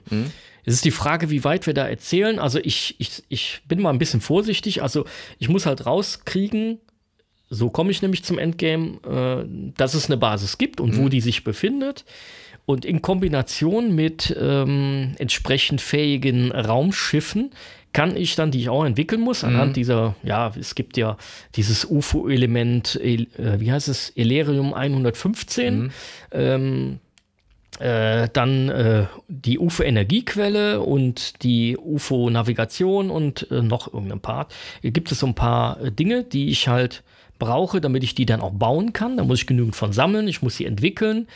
Und äh, wenn ich halt dieses fähige Raumschiff habe und die Information, dann kann ich ins Endgame und das sind halt, ja, zwei miss äh, aufeinanderfolgende Missionen, die ich auch mit der gleichen Crew machen muss. Das heißt, eine Oh, Mission ja. abspielen und dann die nächste. Okay. Äh, das ist schon ziemlich hart, haben wir aber damals geschafft. Ja, das ist so das, das Endgame. Ähm, ja, aber bis dahin ist ein sehr langer, Ist sehr langer stundenlanger Weg. naja, vielleicht Ja. sagen wir nachher noch mal ein bisschen Ja, was dazu. ja, ja, ja, bestimmt. Genau. Ja, aber das erstmal so, äh, denke ich mal, ausführlicher, als wir es sonst machen, aber mal ein bisschen mehr Ja, das was Spiel natürlich auch daran liegt, dass wir so ein bisschen die Schande des, der, der, die StarCraft-Schande äh, wettmachen wollten und wollten euch natürlich ein ordentlich präsentiertes Spiel, zumal ich das sehr intensiv gespielt. Du hast auch sehr intensiv Ja, aber ja, gespielt. es ist schon länger her. Bei dir Ja, ist es auf jeden aber Fall ich habe halt ja. gerade in den letzten Monaten noch mal sehr intensiv gespielt und daher, ja, genau. Aber ein bisschen Trivia haben wir auch noch. Und Haben auch, zwar ja. im Reboot, äh, das XCOM äh, Anime Unknown, ähm, nicht zu verwechseln mit dem UFO Anime Unknown. das ist auch besonders lustig beim Recherchieren, äh, wenn man da, da, da, das, da kommen oft Verwirrungen auf. Ja. Auf jeden Fall bei dem Reboot, das ja von dem äh, Sid Meier Studio Firaxis gemacht wurde, äh, da ist nämlich, ja, oder da sind die Gollop-Brüder äh, nämlich noch mal ein bisschen verewigt worden oder beziehungsweise verehrt worden. ja, die, die Gollop Chamber gibt es da. Genau, da gibt es eine Einrichtung, die heißt dann äh, Gollop. Genau, Chamber. und dazu heißt es dann ja, zwei unserer klügsten jungen Köpfe, einem Team von Brüdern, ja, die haben dies also erdacht. Ja, also fand ich echt toll. Das ist gut gemacht, ja. Ja, wirklich sehr gut gemacht. Es gibt halt auch viele Leute, die, äh, gerade den Julian Gollop als, als sehr visionären Menschen wahrnehmen und äh, dem, dem da echt, äh, ja, ich sag mal gerade, ja, huldigen wollen. Ja. also das ist schon. Ja. Und es gab tatsächlich noch ein XCOM Genesis, was sich sozusagen, also was, was die, die Gameplay-Funktion des Originals sozusagen sich darauf konzentriert hatte. Ähm, das war 1999 noch bei Hasbro bzw. Microprose in Produktion. Ja, dann kam es aber zur Massenentlassung und das Unternehmen wurde ja eingestellt und deswegen gab es also auch dieses Projekt dann nicht mehr. Ja, ja, ist leider auch der ganzen Sache ja, zum Opfer gefallen. Ja. Ja. was wir natürlich schon gesagt haben, war natürlich die Geschichte mit dem Kopierschutz. Die haben wir schon erwähnt und äh, äh, da kommen wir aber mit Sicherheit nachher so ein bisschen, äh, oder merkt man beim, wenn wir die Einspieler für die Musik und so einen Sound machen, äh, dann, äh, beziehungsweise hauptsächlich für die Musik. Da gibt es nämlich bei der PlayStation-Fassung eine komplette Überarbeitung, die ist viel atmosphärischer, weil es natürlich viel mehr Möglichkeiten gab, Ja. äh, da von CD abzuspielen. Und äh, praktisch der Soundtrack, ähm, weil wir nämlich gleich ja auch nochmal den äh, Wolfgang drin haben, der erwähnt den nämlich äh, auch nochmal. Äh, bei der GOG-Version, ähm, im Gegensatz zu der Steam-Version, ist auch dieser PlayStation-Soundtrack mit dabei. Ach, das ist ja interessant. Ja. Das weiß bestimmt auch nicht jeder. Äh, nee, tatsächlich, beim Stream ist das dann aufgefallen, weil viele gesagt haben, ja, nimmt lieber die äh, die, die GOG-Version und äh, da ist dann Soundtrack dabei und dann ist, hä, wie, äh, Soundtracks, ganz anders. Dann sagte ich nämlich, Achtung, liebe Leute, das ist für die Playstation. Dann so, äh, es gab eine Playstation-Version. Okay, das weiß ja auch nicht jeder, ja. Nee, das, wussten, das wissen tatsächlich nicht viele. Ich habe sie selber auch nicht gespielt. Ähm, das wollte ich mir nicht damals noch mal holen. Wozu auch, ne? Ja, Und ja. ja. Aber die PlayStation-Version, das ist nämlich auch das Interessante, die unterstützt nämlich auch diese Maus, die es gab für die PlayStation. Ah. Ja, das macht ja auch Sinn bei so einem Spiel. Äh, das macht tatsächlich äh, Sinn, ja. Ja. Ja, Ja. ansonsten, gut, auf die Version gehen wir ja nachher noch mal ein bisschen drauf äh, zurück. Genau. Und ja, das ist aber auch wieder recht interessant, denn zehn Jahre nach der Veröffentlichung des Spiels gab es dieses ähm, Element 115, äh, das ist dann tatsächlich entdeckt worden. Okay, aber man hat es nicht Illyrium genannt. ne? Nein, man hat es nicht Illyrium genannt. Ja. Ja, genau. Und äh, ja, was es auch noch gab, es gab dann äh, praktisch auf Basis äh, des Spiels oder durch das Spiel getri getrieben, gab es auch äh, Romane oder Bücher. Ja, Ja, stimmt, da gibt es 1995 wurde eins von Diane Duens, weiß nicht, wie man sie ausspricht, äh, Ja. rausgebracht und dann gab es dann noch ein weiteres im Jahr 1997 äh, in Russland. Ähm, Ja. ja. auch ein Buch rund um die ja. XCOM-Truppen. Inzwischen gibt es da mit Sicherheit auch noch mehr. Ja. Das sind nur so ein paar äh, Dinge. Äh, übers Endgame haben wir so ein bisschen gesprochen, weil es ist auch so, ich möchte jetzt euch nicht zu viel vorne wegnehmen. Ich kann euch alles übers Endgame erzählen oder noch mehr übers Spiel. Aber dieses Spiel lohnt sich tatsächlich auch noch mal selber zu spielen. A, kriegt man es sehr gut und sehr günstig. Äh, immer wieder bei, bei GOG im Angebot. Aber das Geld, die 5 Euro, die das kostet, die lohnen sich. Ja. So, und das kann man bei Steam machen, das kann man bei GOG machen. Das lohnt sich auf jeden Fall. Ah, da wollen wir mal nicht zu viel spoilern fürs Endgame. Da wollen wir nicht Besser zu viel nicht. spoilern. Ich glaube, wir haben da auch schon sehr viel über das Spiel erzählt. Ja. Und ähm, von daher gerne da auch äh, noch mal reinschauen. Ähm, das lohnt sich auch deswegen, weil es gibt, ja, was soll ich sagen, ähm, so eine Art verbesserte Oberfläche. Ähm, es gibt nämlich ein Open ähm, XCOM nennt sich das. Mit Open XCOM, das, dazu benötigt man die äh, Original-Spieledateien. Da wird man auch, wenn man auf, äh, könnt ihr einfach bei Google mal eingeben, Open XCOM, da wird man auch darauf hingewiesen, dass man äh, gefälligst ein Original haben soll. Ja. Äh, denn es verändert er eigentlich nur so ein bisschen die Originalspieldateien und erweitert es mit sinnvollen Geschichten. Zum Beispiel habe ich ja erwähnt, man sieht nicht die Stützpunktreichweite oder die, die Reichweite der Jäger und sonst was alles. Das wird einem dann angezeigt. Man hat Ah. eine Mausfunktion im, äh, auf der Weltkugel. Hat man Sehr dann schön. jetzt ordentlich. Ja. Also ein paar viele ähm, sinnvolle Ergänzungen Ja. zum Spiel und es werden auch einige ja, Fehler aus dem Programm gepatcht. Also wenn man auf Sand läuft, hört man das dann auch. Ist das so ein, so ein, so ein Community-Projekt Ja, sozusagen? das, dass ist so ein, so ein? Fanprojekt, Ja, okay. Community-Projekt. Und ich finde es auch gut, dass die das auf Basis äh, dieser Geschichte machen. Mhm. Die nehmen, also man kann dort auch, ähm, wird euch nämlich auffallen, wenn ihr das dann tatsächlich, also das Installieren ist ein bisschen fummelig. Ja. Äh, bei Rückfragen gerne bei uns im Discord mal melden. Ja, genau, das Helfe ja ich auch. gerne aus. Äh, man kann da aber auch eine deutsche Sprachdatei hinterlegen, weil man kann amerikanisches Englisch und UK-Englisch Ja. auswählen. Okay. Ja, ich da hab- gibt es schon Unterschiede. Ja. Gibt's, gibt's ja Unterschiede, deswegen. Äh, manchmal in der Aussprache, die amerikanische Aussprache ist ja manchmal etwas härter. ja, manchmal auch tatsächlich Bezeichnungen, die einfach Ja. anders sind, ja. Ja, richtig. Und deswegen äh, gar nicht so lächerlich. Aber es gibt halt auch etliche andere Sprachversionen. Auch Sprachen, die es vorher nicht gab. Hm, okay. Das ist auch so in dem Fanprojekt mit eingeflossen. Auch diese Dateien kann man sich ganz normal bei OpenXCOM runterladen und da wird einem aber nicht so gut erklärt, wo man die installiert. Aber das findet ihr schon. Äh, sucht einfach nach, dem, nach der Dateiendung und dann findet ihr die in dem Menü, schmeißt da einfach die deutsche Version hinzu, dann passt das. Ja, und dann könnt ihr das schön spielen. Äh, das geht aber eben nicht hin und tauscht die Grafiksets total aus, sondern es behebt halt viele Fehler ähm, aus den ja, dementsprechend ganzen Versionen, wo- wobei die GOG und Steam-Version und ich weiß nicht, welche Anbieter es da noch gibt, äh, die hatten, haben auch keinen Handbuch-Kopierschutz drin oder sowas. Ne? Ja, genau. Denn äh, ja, auf jeden Fall könnt ihr da ordentlich äh, nochmal dieses Feeling aufkommen lassen. Und Sehr schön. es ist aber nicht einfacher deswegen. Und die Schwierigkeitsabstufungen, äh, die Die funktionieren funktioniert dann. dann, ne? Die Wenigstens das. funktionieren dann in, in, dem, in dem Fall Ja. tatsächlich auch.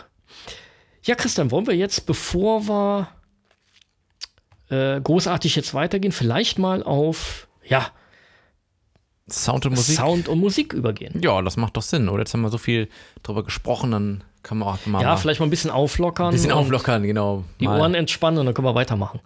Ja, aber es lohnt sich ja auch. Wir haben es schon mehrfach angesprochen. Sehr atmosphärisch. Sound und Musik ist absolut gelungen in diesem Spiel. Und deswegen haben wir hier auch diesmal wirklich ganz verschiedene Teilbereiche rausgesucht. Beziehungsweise du hast es gemacht. Du kannst dir mal ein bisschen Ja. äh, kurz erklären, was Genau, wir jetzt im also- Folgenden hören werden. Ja, also wir werden jetzt als allererstes auf den Sound gehen. Wir gehen ja sonst eigentlich eher mit der Musik in das Thema rein. Ja. Aber wir nehmen jetzt den Sound und da habe ich jetzt einfach mal ganz atmosphärisch äh, aus dem, ja, Echtzeit-Taktik, schräger Battlescape-Modus ähm, mal zwei Sequenzen rausgeschnitten, die einfach so ja, ganz normal bezeichnen, wie sich das anhört. Und danach gehen wir noch mal in den äh, Geoscape-Modus, also diese Weltkugel, die man da sieht, äh, weil ich ja finde, die Musik ist ja so einprägend gewesen. Ja. Die haben viele heute noch im Kopf. Und äh, dann sind wir halt, da hören wir da die Hintergrundmusik und im Vordergrund hören wir immer wieder mal irgendwelche Klickgeräusche, die auch sehr bezeichnend für das Spiel sind. Ja, dann Ja. hören wir doch mal rein.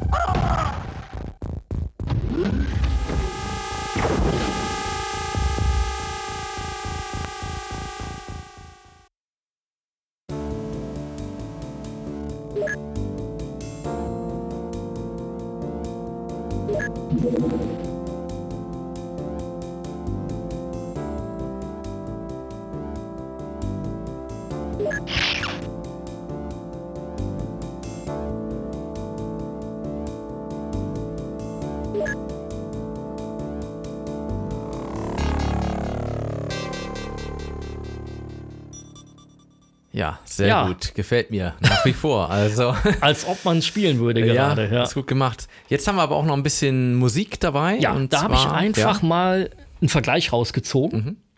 Äh, und zwar nämlich diese ja, s- m, Adlib, schräger Soundblaster ähm, PC-Variante. Wir haben Mozart.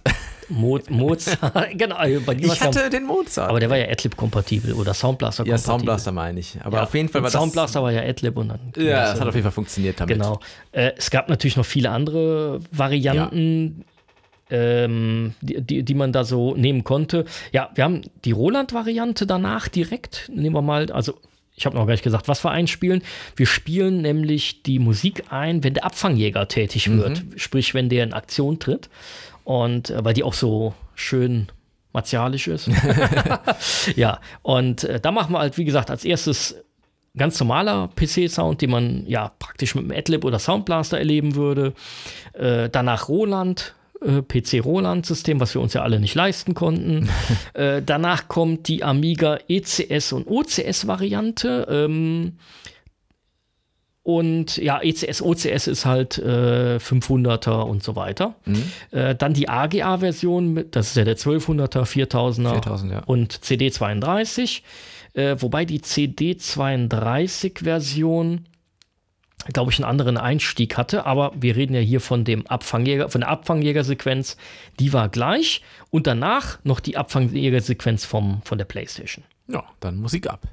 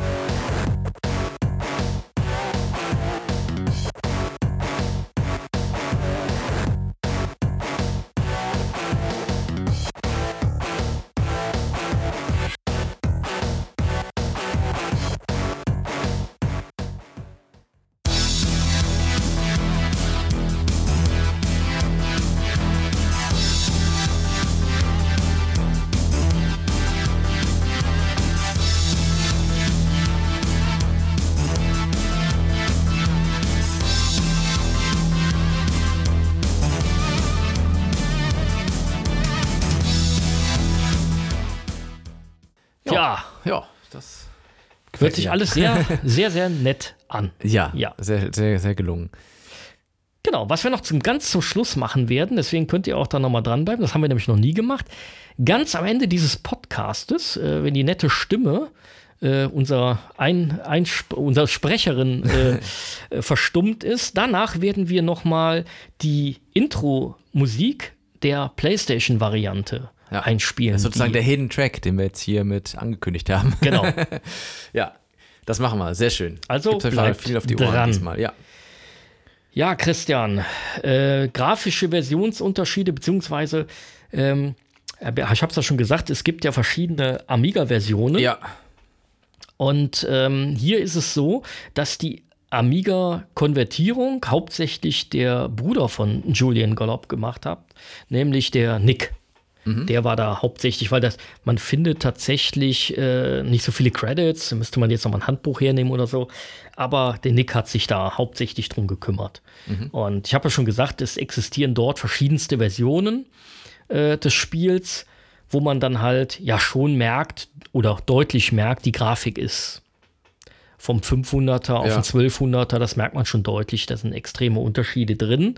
Ähm, das sind auch so Lichtquellenschattierungen äh, in den Kampfeinsätzen oder Soundverbesserungen sind da schon zu hören. Ähm, ja, ich glaube, dass diese AGA-Version, Das ist wahrscheinlich die beste, oder? das ist wahrscheinlich so mit die beste Version, die es da gibt. Genau. Ja, was wir natürlich auch noch haben, wir haben auch eine PlayStation-Version, haben wir ja gesagt. Genau. Ähm, Da scheint es ja so gewesen zu sein, dass man da tatsächlich dann doch die Originalgrafiken genommen hat. Ja. Äh, und ähm, zwar aus Zeitgründen. ja. heißt es so schön. Ähm, da wurden nur so äh, marginal 3D-Modelle dann als Illustration mal mit hinzugefügt in diese Ufopedia, die es dann vielleicht vorher nicht gab. Ansonsten ist es im Grunde genommen das identische Spiel, wenn man so will, Ja, von wenn man auf dem zumindest. Geoscape ist, äh, das habe ich halt auch gesehen, dann merkt man halt sofort, okay, unten bei den Zeichen für die Drehung der, der, der Weltkugel, die, die, ist, die sind halt detaillierter. Da ist keine einfach nur eine blaue Kugel mit ein paar Pfeilen, sondern da ist dann wirklich die Erdkugel drauf zu erkennen. Also ein paar grafische Anpassungen hier und da gab es schon, aber jetzt nicht so das Mordsmäßige. Wahrscheinlich das, das, ja, das der größte Unterschied, und das haben wir jetzt ja, und das hört ihr dann halt auch am Ende, das ist das letztlich die Musik, glaube ich, da Ja. Hat man hier wirklich einen sehr großen Unterschied. Da hat man einfach andere Möglichkeiten gehabt mit der Playstation. Genau, und die äh, Musik Genau, wurde die- von Alistair Brimble komponiert. Ja. Also die ist natürlich ja. sehr stark angeglichen an das bereits vorhandene, Ja. aber er hat es dann halt. Genau, so der hat dann auch später für die Fortsetzung komponiert, Terror from the Deep. Äh, Deep. Genau, Ja. richtig. Ja, also das ist schon, ja, auch mal ganz nett zu wissen. Ähm, grundsätzlich habe ich ja schon gesagt, wenn man sich das, wenn man sich die Spiele mal alle anguckt, im Bewegbild oder auch, ja klar, Bewegbild beim PC kann man nicht so ganz werten, weil wenn man früher keinen guten PC hatte, ist das halt sehr langsam gelaufen. Es ist langsam gelaufen, Ja, ja, und heutzutage, das kann man nicht so richtig gut vergleichen. Aber wenn man sich die äh, Screenshots ansieht, wenn man sich die äh, Bewegbilder auch ansieht, dann hat man nicht die mega grafischen Unterschiede zwischen einer PC, einer Amiga äh, 1200er Fassung äh, oder einer PlayStation Fassung. Ja, das sieht schon sehr also die Grafiksets sind da sehr ähnlich und die Auflösungen auch. Das ist schon. Ja. Also ich habe einfach mal dem, dem Christian äh, die Bilder mal gezeigt und äh, das kann man gar nicht unterscheiden, was was ist. Geht Nee. gar nicht. Man sieht also wirklich jetzt, du hattest ja auch den Vergleich mal gemacht mit der, ähm, wo wir die, die, die Karten sehen. Äh, da sieht man natürlich gerade bei den Amiga 500 etc., da fehlen einfach Details. Ne? Da hat man schon Unterschiede, aber alle anderen äh, sind schon recht identisch, Genau. muss man sagen. Ja.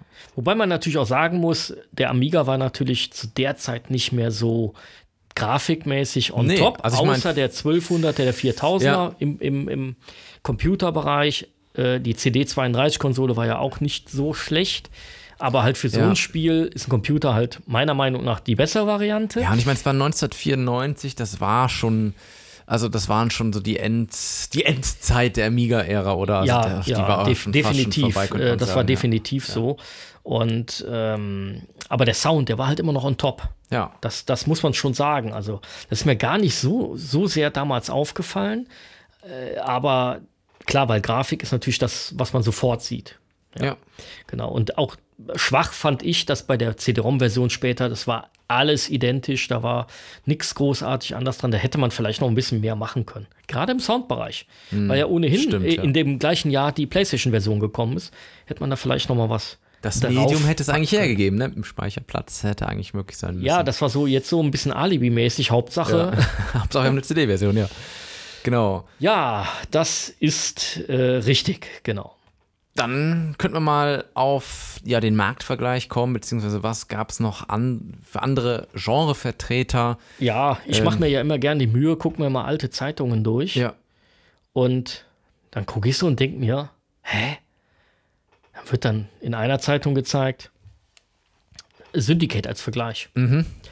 Und wenn man drüber nachdenkt, dann kommt man drauf.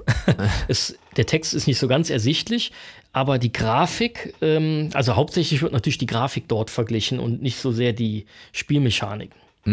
Ähm, ja, aber man muss halt sagen, äh, im, auf den zweiten Blick, ja, man hat bei Syndicate natürlich auch dieses, äh, ich muss meine Agenten ausrüsten, ich muss wirtschaften, ich habe eine Weltkarte, ich habe meine einzelnen Einsätze. Klar, das ist dann keine Echtzeit-Taktik mehr, die bei Syndicate abläuft, ne? sondern ist ja ein ganz anderes Spiel. Äh, ja, da sind natürlich viele Elemente relativ gleich. Es ist aber halt so, das Spiel hat im Prinzip keine richtige Konkurrenz. Ne? Ähm, man hat im, aus dem eigenen Haus hat man das Master of Orion gehabt, äh, das ja auch so ein paar Ähnlichkeiten hat, aber es war trotzdem ein ganz anderes Spiel. Und so richtig Konkurrenz kam eigentlich nur dann 95 auf, als der Terror from the Deep auch kam. Der Nachfolger, ja. Der, der, der, der hauseigene, die hauseigene Konkurrenz, weil es ja, Ja. nicht mal ein Jahr äh, später und äh, ja, Jacket Alliance kam dann auch in dem gleichen, im 95 raus. Mhm. Und andere, ja, also selbst Jacket Alliance, niemand hat äh, da so richtig Konkurrenz gesehen. Das ist halt ein anderes Produkt mit diesem Mhm. anderen Szenario. Ne? So richtig gab es da keine Konkurrenz. Ja, du hast ein paar Zahlen und Fakten auch natürlich noch gefunden, sprich zum Verkaufserfolg. Ja, Äh, da kann man schon mal sagen, mehr als 600.000 Einheiten der, also für PC DOS sind über die Ladentheke gegangen. Ähm, und da sind jetzt nicht diese Wiederveröffentlichungen mit eingerechnet. Genau, da gab es ja nachher über Power Plus und wie sie alle hießen, etliche Wiederveröffentlichungen. Das ist wirklich Erstauflage, Original, 600.000 auf dem PC. Das ist eine gute Stückzahl. Ja. Und die Hälfte der Nettoverkäufe entfielen auf die Vereinigten Staaten. Ähm, das für einen europäischen Titel. Das, Für einen europäischen ja. Titel, also Hut ab. Und äh, was auch interessant ist, das sind ja auch so Daten, die man nicht oft äh, rauskriegt, mehr als 400 dieser verkauften Einheiten 400.000, ja. Äh, 400.000, sorry, nur 400. wäre ein bisschen- Ja. Äh, ja, mehr als 400.000 dieser Einheiten sind zum Vollpreis verkauft worden. ja. Und das ohne großartig Marketing gemacht Ja, zu haben. das kam Was, erst äh, später. Ja, Da habe ich genau. nämlich auch äh, gleich äh, noch ein paar Bildchen für Ja. rausgezogen. Ja, und dann zusammen mit dem Nachfolger Terror from the Deep wurden dann bis März 97 mehr als eine Million Exemplare verkauft. Ja, und Ja. somit brachte das Spiel den, den Gallop-Brüdern etwas mehr als eine Million Pfund an Tantiemen ein. Ja, also Nicht schlecht, Schon ganz ja. guter Erfolg, das kann man sagen. Ja, ne? man muss allerdings auch sagen, fairerweise, das Spiel war auch sehr beliebt in Osteuropa. Mhm. Aber da gab es keine Tantiemen. Weil, wissen wir, warum das so war? Äh, mit Sicherheit auch hier viele Schwarzkopien und so weiter. Äh, ja, also da hätte man durchaus mehr verdienen können. Die Zahlen hören sich auch nicht so viel an, weil wir haben ja auch schon oft Konsolentitel besprochen, wo wir dann aus der Zeit eher über drei, zwei, drei, vier, fünf, manchmal auch sechs Millionen und sowas sprechen. Aber man darf natürlich nicht vergessen, ein PC-Spiel hatte viel weniger Produktionskosten, äh, was so Packung etc. angeht. Ja, die Microprose-Spiele waren aufwendiger, aber du hast halt das Medium Diskette gehabt, was sehr günstig, sehr billig war zu der Zeit. stimmt, ja. Und währenddessen ein Nintendo oder ähm, Sega mussten halt aufwendige Module herstellen. Die waren ja im Grundpreis viel teurer. Ja, klar. Und äh, es ist eben halt, auch für einen PC war es immer noch ein Nischenprodukt. Mhm. Wer kauft denn solche Spiele? Also, das war ja echt eher was für Experten. Und ist selbst heute, wenn ich sage, ja, guckt euch das nochmal an. Wenn ihr nichts mit Echtzeit-Taktik am Hut habt, lasst es sein, weil das ist frustrierend. ja. Ja. Ja, stimmt schon.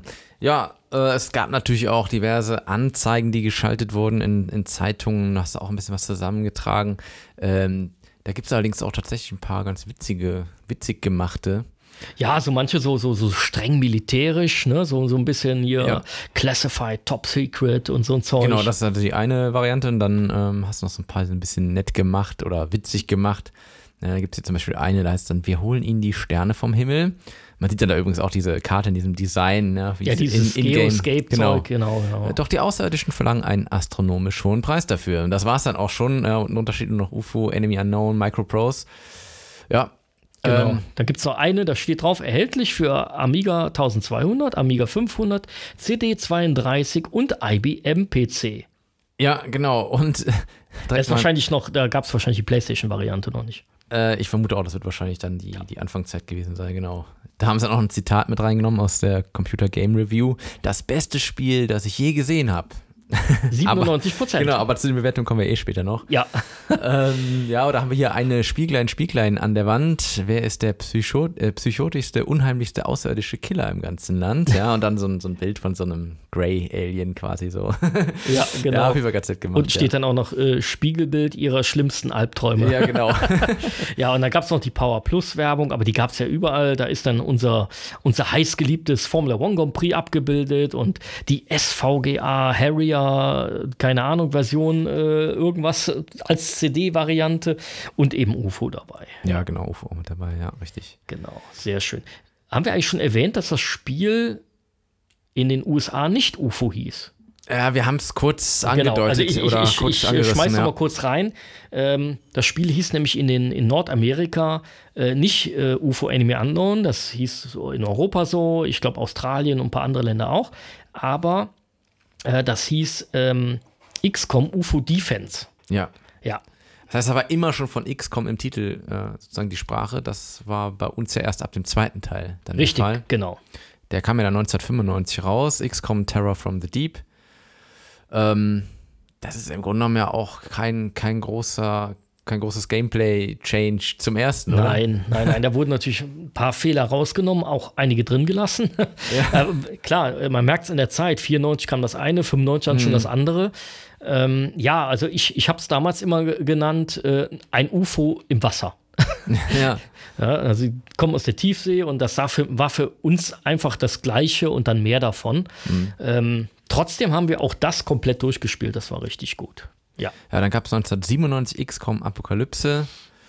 Ähm, ja, eine etwas alternative Spielmechanik äh, kam da zum Einsatz, aber konnte dann auch nicht mehr den Erfolg der Vorgänger anknüpfen, muss man sagen. Ja. Äh, dann, genau, dann gab es. Hast, du, hast du das auch gespielt? Hast du alle Teile gespielt eigentlich? Ich habe alle Erzähl. Teile Ja, okay. gespielt, außer, ich glaube, E-Mail-Games. Äh, Das, da kommen wir jetzt gleich. Ja. Äh, Also 98 kam dann noch XCOM Interceptor. Das habe ich auch gespielt. Äh, Das ist so, ja, XCOM im Weltraum, so ein bisschen auf, ich sag mal, ja, geht, geht Richtung Wing Commander. Das Mhm. haben wir auch schon mal verglichen in der Wing Commander-Folge. Ähm, da, also, das ist eine dieser, ich sag mal, Konkurrenzprodukte. Das ist, war auch sehr gut, eigentlich. Äh, hat gute Kritiken bekommen, war auch ein echt gutes Spiel. Nicht schlecht, es war halt mal XCOM und ein bisschen was anderes. Das haben ja andere Spiele auch mal versucht, äh, sowas zu machen. Fand ich echt nice, genau. Und dann kam ja eben 99 dieses XCOM E-Mail Games raus. Äh, das war mir gar nicht so geläufig, geläufig. Das war eher so eine Brettspiel-Variante für zwei Spieler, wo man dann gegeneinander im Internet spielen konnte. Ja, ich wollte gerade sagen, es wurde irgendwie übers Internet auf jeden Fall gespielt. Genau. Ja, dann haben wir 2001 XCOM Enforcer ähm, als Third-Person-Shooter sozusagen. Ja. Ja, Ja, das geht so alles in die CNC. Renegade-Variante rein. Okay. so, so, so allmählich. Äh, da haben wir ein paar haben wir versucht, dann äh, auch da ein anderes Genre mal zu belegen damit. Das hat dann nicht mehr ganz so funktioniert. Das war aber auch schon der Untergang von Microprose und da, Ja, äh, da, da war ja nichts mehr zu holen und naja. ja. Dann haben wir 2003 noch UFO Aftermath. Ähm, Ja, und- genau. Also und, und 2005 das Aftershock und ich habe auch beide gespielt und beide haben dieses, ähm, ja, das, das kam von Al Altar Interactive und die wurden in der Fachpresse, ich habe mal hier jeweils von PC Games die Bewertung rausgesucht, weil halt PC Games beide getestet hatte. Das äh, 2003er mit 74 Prozent, das andere mit 70 Prozent. Das war kein schlechtes Spiel. Mhm. Kein schlechtes, aber jetzt auch kein. nee, aber ich habe es auch gerne gespielt. Ja. Okay. Äh, es hatte halt auch diese Bug-Sachen. Und das, das war eh durch. das Frustrierende bei. Ich glaube, wenn das nicht gewesen wäre, könnte es durchaus mehr bringen können. Ich fand es nicht so schlecht. War halt ein anderer Hersteller, der da mal was machen konnte. Ja, genau. Und dann kam ja schon äh, von, von Sid Meier's Studio Firaxis das äh, schon von uns erwähnte XCOM Enemy Unknown äh, von 2012, Ja. das ich auch intensiv gespielt habe. Ja, Das ist quasi eine, eine Neuauflage. das ist eine Original. Neuauflage, allerdings kommt meiner Meinung nach überhaupt nicht äh, dieser Flair von der Urversion auf.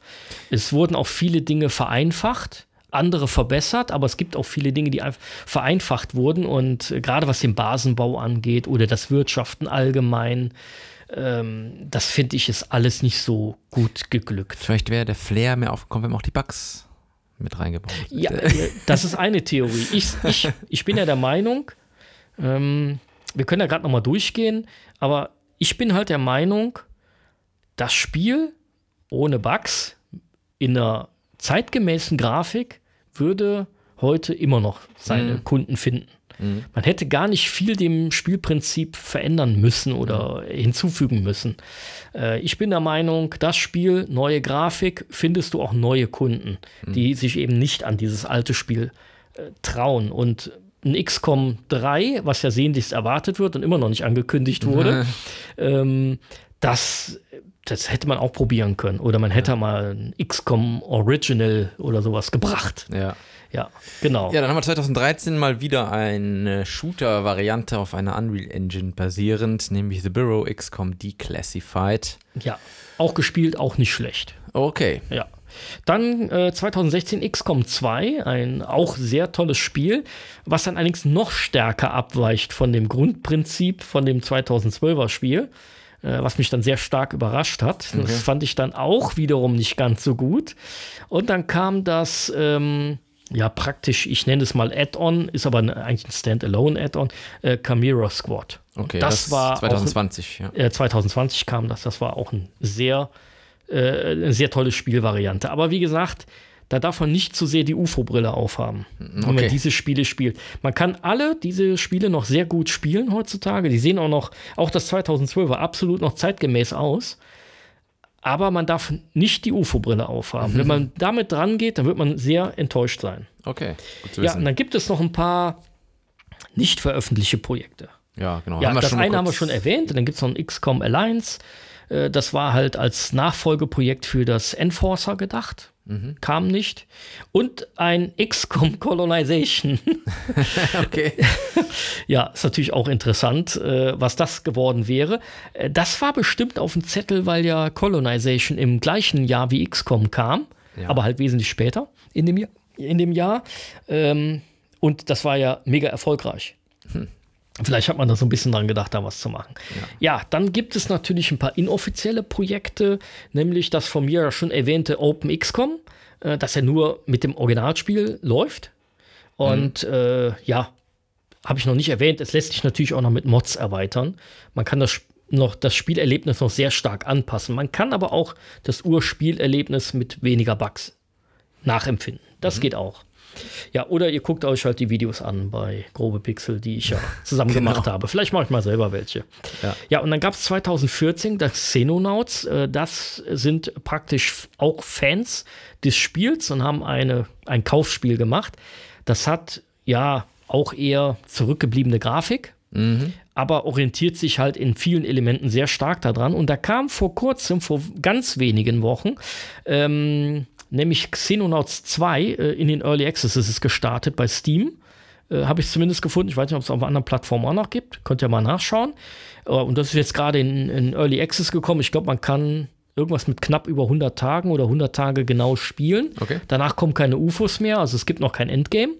Aber bis dahin kann man wohl schon sehr fleißig spielen. Interessant. Okay. Ja, das Blöde ist nur, dass ich am Open XCOM so hängen geblieben bin, dass ich das jetzt nicht auch noch ansehen konnte. Du kannst ja auch jetzt nicht alles spielen, ne? Ja. Aber du versuchst es, ja. Ich versuche es, genau. Ja. Wenn es retromäßig Ja. ist, auf jeden Fall. Und neue Sachen ja auch, du ja nicht mehr, haben wir ja schon mal Ja. drüber gesprochen. Ich würde sagen, wir würden jetzt eigentlich zu den Bewertungen kommen, aber wir haben ja diesmal ausnahmsweise auch, oder was heißt ausnahmsweise, aber haben wir selten diesmal mal wieder dabei einen Gastbeitrag sozusagen. Ja. Und zwar vom Wolfgang von Grobe Pixel. Ähm, du hast es schon mehrfach angesprochen, du hast mit ihm auch den Stream gemacht zu dem Spiel und er hat auch ein bisschen was beizutragen. Und da würde ich sagen, den hören wir uns jetzt mal an, den Beitrag. Auf jeden Fall. Hallo, hier ist Wolfgang vom Grobe Pixel Podcast und ich freue mich, dass ich mit einem kleinen Gastbeitrag bei Tobi und Pod dabei sein darf. Lieber Björn, lieber Christian, vielen Dank dafür. Euer Thema ist ja UFO Enemy Unknown und ich habe da noch so einige Erinnerungen dran. Die erste Erinnerung, die mir in den Sinn kommt, die betrifft meine schulische Leistung, denn die hat massiv unter diesem Spiel gelitten. Als ich das Spiel damals 1994 in die Finger bekam, war ich komplett geflasht davon. Mich hat dieses Spiel nicht mehr losgelassen. Und wenn ich darüber nachdenke, dann kann ich auch gar nicht mehr so ganz genau sagen, woran das lag. Vielleicht lag es an der Vielfältigkeit, denn man hatte ja so viele unterschiedliche Elemente in diesem Spiel. Zum einen den Basenbau und das ganze Management von den Basen. Am Anfang startet man ja mit einer Basis und peu à peu kann man dann auf der ganzen Welt weitere Basen aufbauen und kann die dann ja auch ganz genau managen. Also man hatte diese kleine Karte, wo man die ganzen Gebäude platziert, wo man sich dann auch gut überlegen muss, welches Gebäude packe ich jetzt irgendwo hin. Dann kann man oder muss man überlegen, was erforscht man, was produziert man, wie rüstet man seine ganzen Leute aus. Also das war schon ziemlich cool.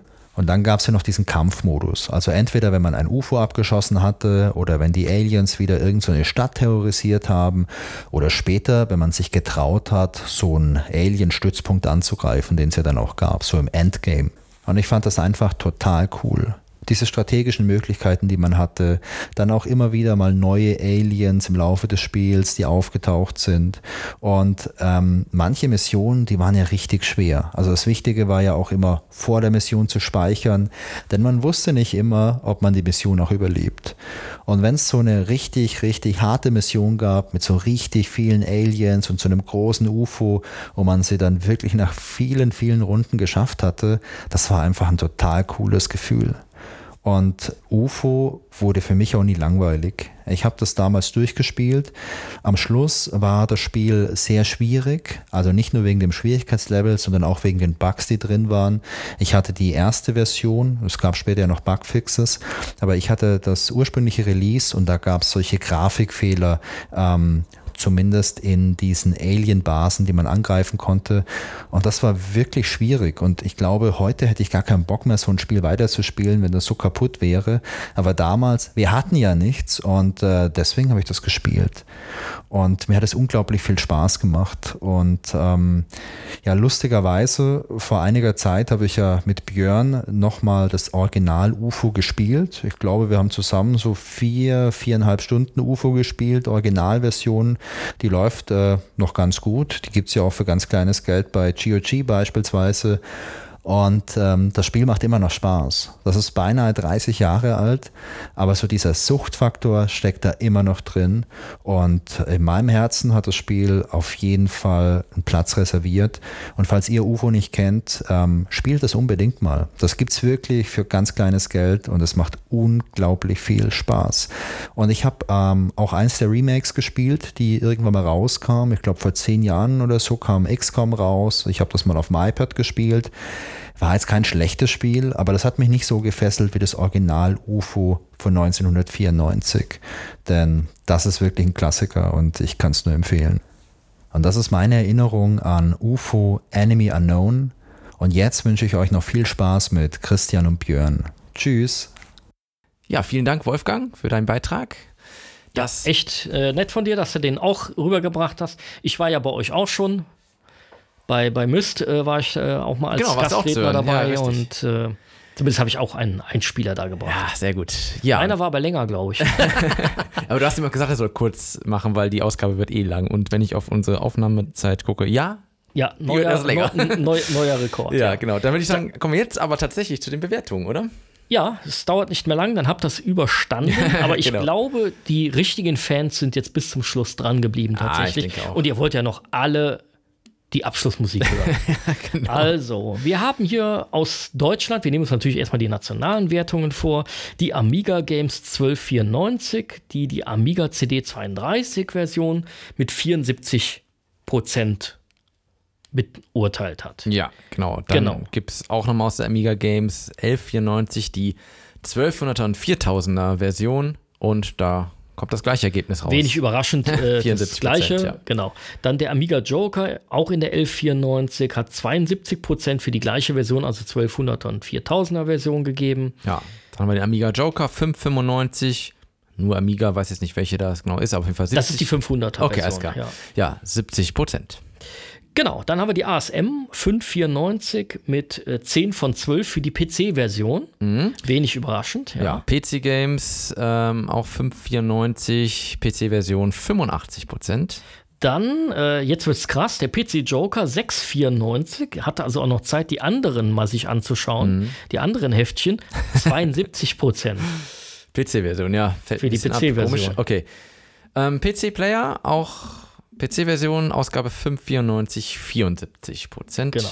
Und äh, die CD-Version haben sie dann irgendwann später, äh, nämlich in der, no äh, in der 794 auch noch getestet und sind bei 74 Prozent geblieben. Ja gut, wir wissen ja, dass das tatsächlich realistisch ist, weil da wurde ja nichts geändert. Ja. Playtime 1294, die Amiga-Version mit 85 Prozent. Ja, das wundert einen allerdings auch. Ja. Im Übrigen auf der normalen Amiga-Version 5 Disketten, auf der 1200er 4. Ja. Ja, weil man hat ja auch eine Festplatteninstallation, deswegen wahrscheinlich ging da was. Möglich, ja. Die Powerplay 594 hat 86% für die PC-Version vergeben. Und wenig später in der 794, also auch in der Powerplay, die CD-ROM-Version dann mit 85 Prozent. Ein Stückchen weniger. Ein Prozent weniger. Ja, weil nichts geändert wurde. War so ein bisschen der Frustprozent. Das kann sein, ja. Fr- Frust dabei wahrscheinlich. Dann haben wir die Videogames 1295 mit 86% für die PlayStation-Version. Und die letzte nationale Wertung ist von der Megafun. Megafan, genau. Und das ist die Ausgabe 1195. Und hier gibt es 82 Prozent für die Das ist PlayStation-Version. auch schon mal nicht schlecht. Ja. Da gucken wir mal, was äh, sagt denn die internationale Presse zu der Amiga-Version? Da haben wir einmal die CEO Amiga für die, äh, die, die geben einmal 89% für die 500er-Version und 85% für die 1200er-Version. Warum auch immer das hier umgekehrt ist, versteht man nicht so ganz. Ja, da Dann haben wir noch The One, Amiga CD 32 Version ähm, aus der Ausgabe äh, 295, Genau. 86 Prozent. oh, das ist aber auch schon War schon ganz ordentlich, ja. nicht, nicht Aber jetzt schlecht. ja. auch noch höher. Genau. Dann haben wir die PC Zone aus der 694. Die hat für die äh, DOS-Version, also PC-Version, 93% vergeben. Ja, jetzt haben wir die Computer Gaming World, die DOS-Version, Ausgabe 894, 100 Prozent.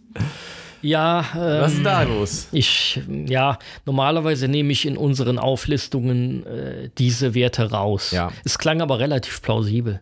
Ich wollte, Also man ich wollte mal meine Meinung da kundtun. Wir können noch sagen, ähm, die haben ursprünglich haben die einfach ein Fünfer-System und das sind 5 von 5 Punkte, aber Genau. umgerechnet sind es halt 100 Prozent. Ja. Ja, richtig. Umgerechnet sind es 100 Prozent, aber eigentlich haben sie einen Score 5 von 5. Ja. Richtig. Äh, dann haben wir noch die CVG, äh, also die Computer and Video Games, die haben wir ja fast immer dabei, deswegen wollte ich auch hier nochmal reinnehmen. Auch hier eine starke Schwankung, äh, nämlich nach unten. 72 Prozent in der Ausgabe 594. Ja. Dann haben wir nochmal einen PlayStation-Test aus der Joypad-Ausgabe 0296, 90 Prozent. Ja, und dann haben wir 89 Prozent von der Electronic Gaming Monthly, nämlich die EGM, die wir ja auch, glaube ich, Ja, recht viele kennen. Äh, die haben da allerdings auch noch ein anderes Score gehabt. Das ist nur umgerechnet 89 Prozent. Die haben nämlich eigentlich 35,5 von 40. also ich weiß es ja nicht, ob das so sein muss. Ähm, ja, das war dann der 1,96. Ja, und dann haben wir nochmal die Videogames and Computer Entertainment, auch die PlayStation-Version in der Ausgabe 0296 mit 80 Prozent. Ja, da haben wir ja schon mal einiges äh, gehört, ja. Ja, das war die Fachpresse. Jetzt kommt die Nicht-Fachpresse. Aber Fachleute, Aber Fachleute, ja. Das sind wir beide. Und äh, ihr kennt es schon, fünf Punkte gibt es maximal. Ich würde sagen, heute gibt es ähm, fliegende Untertassen. Ja, wir bewerten Ja. fünf fliegende Untertassen in 0,5er Schritten. Ja, genau. ähm, ich denke, wir werden jetzt ein bisschen kürzer. Ich fange einfach mal an, oder? Ja, Ja, also ich habe es ja schon gesagt, ich habe das Spiel äh, damals nur gespielt, nicht nochmal danach, aber mit viel, trotz vieler Frustmomente, weiß ich, dass es mich irgendwie immer doch wieder gefesselt hat. Es war die Atmosphäre, es war auch das Thema UFOs und Aliens hat mich auch damals schon interessiert, irgendwie generell. Das passte einfach alles gut zusammen. Ähm, es ist einfach, ich sag mal so von der Spielbarkeit her ja auch sonst wirklich gut gemacht. Klar, es ist knackig, ja, Frustmomente hat man. Aber die mal außen vor gelassen, ähm, war es wirklich eine, eine gewisse Zeit, wo ich fast nichts anderes gespielt habe außer UFO. Und übrigens das erste Mal gespielt bei unserem besagten gemeinsamen Freund. Im, im, Echt? Im Ort, ja. ah, Ja, da hatte ich schon nicht mehr ganz so viel. Nee, das, ja ich glaube, da, da- hatte ich ein bisschen mehr ich- Kontakt mit ihm. da gehabt ich mehr beim. Jan, ja. Ja, das kann sein. Und da hatte er das als erstes gehabt und da, genau, habe ich da erstmal ein bisschen gesehen und dann habe ich dann später meine Version gehabt. Ähm, ja, ähm, ich, also ich muss dazu sagen, es ist natürlich auch ein Kriterium zu sagen, ich habe es danach nie wieder gespielt. Ne? Es hat ja auch einen gewissen Einfluss darauf. Es gibt andere Spiele, die spiele ich gerne nochmal und habe sie auch gespielt. Deswegen, das muss ich ein bisschen mit einfließen lassen. Aber ja, ich würde jetzt einfach mal dem Spiel vier von fünf fliegenden Untertassen ja. geben wollen.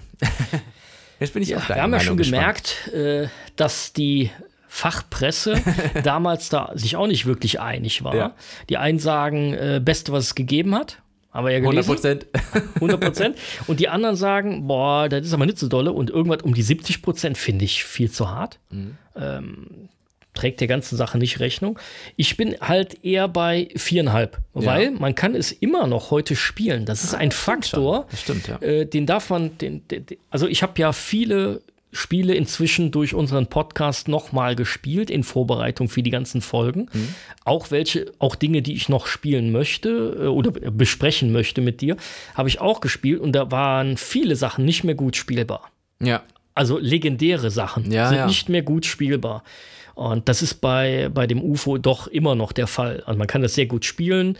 Man kann es auch ohne dieses Open XCOM sehr gut Mhm. noch spielen, wenn man denn eben frustresistent ist. Wobei der Frust durch Open XCOM nicht unbedingt weggeht, außer man macht ein paar Mods drauf, ja.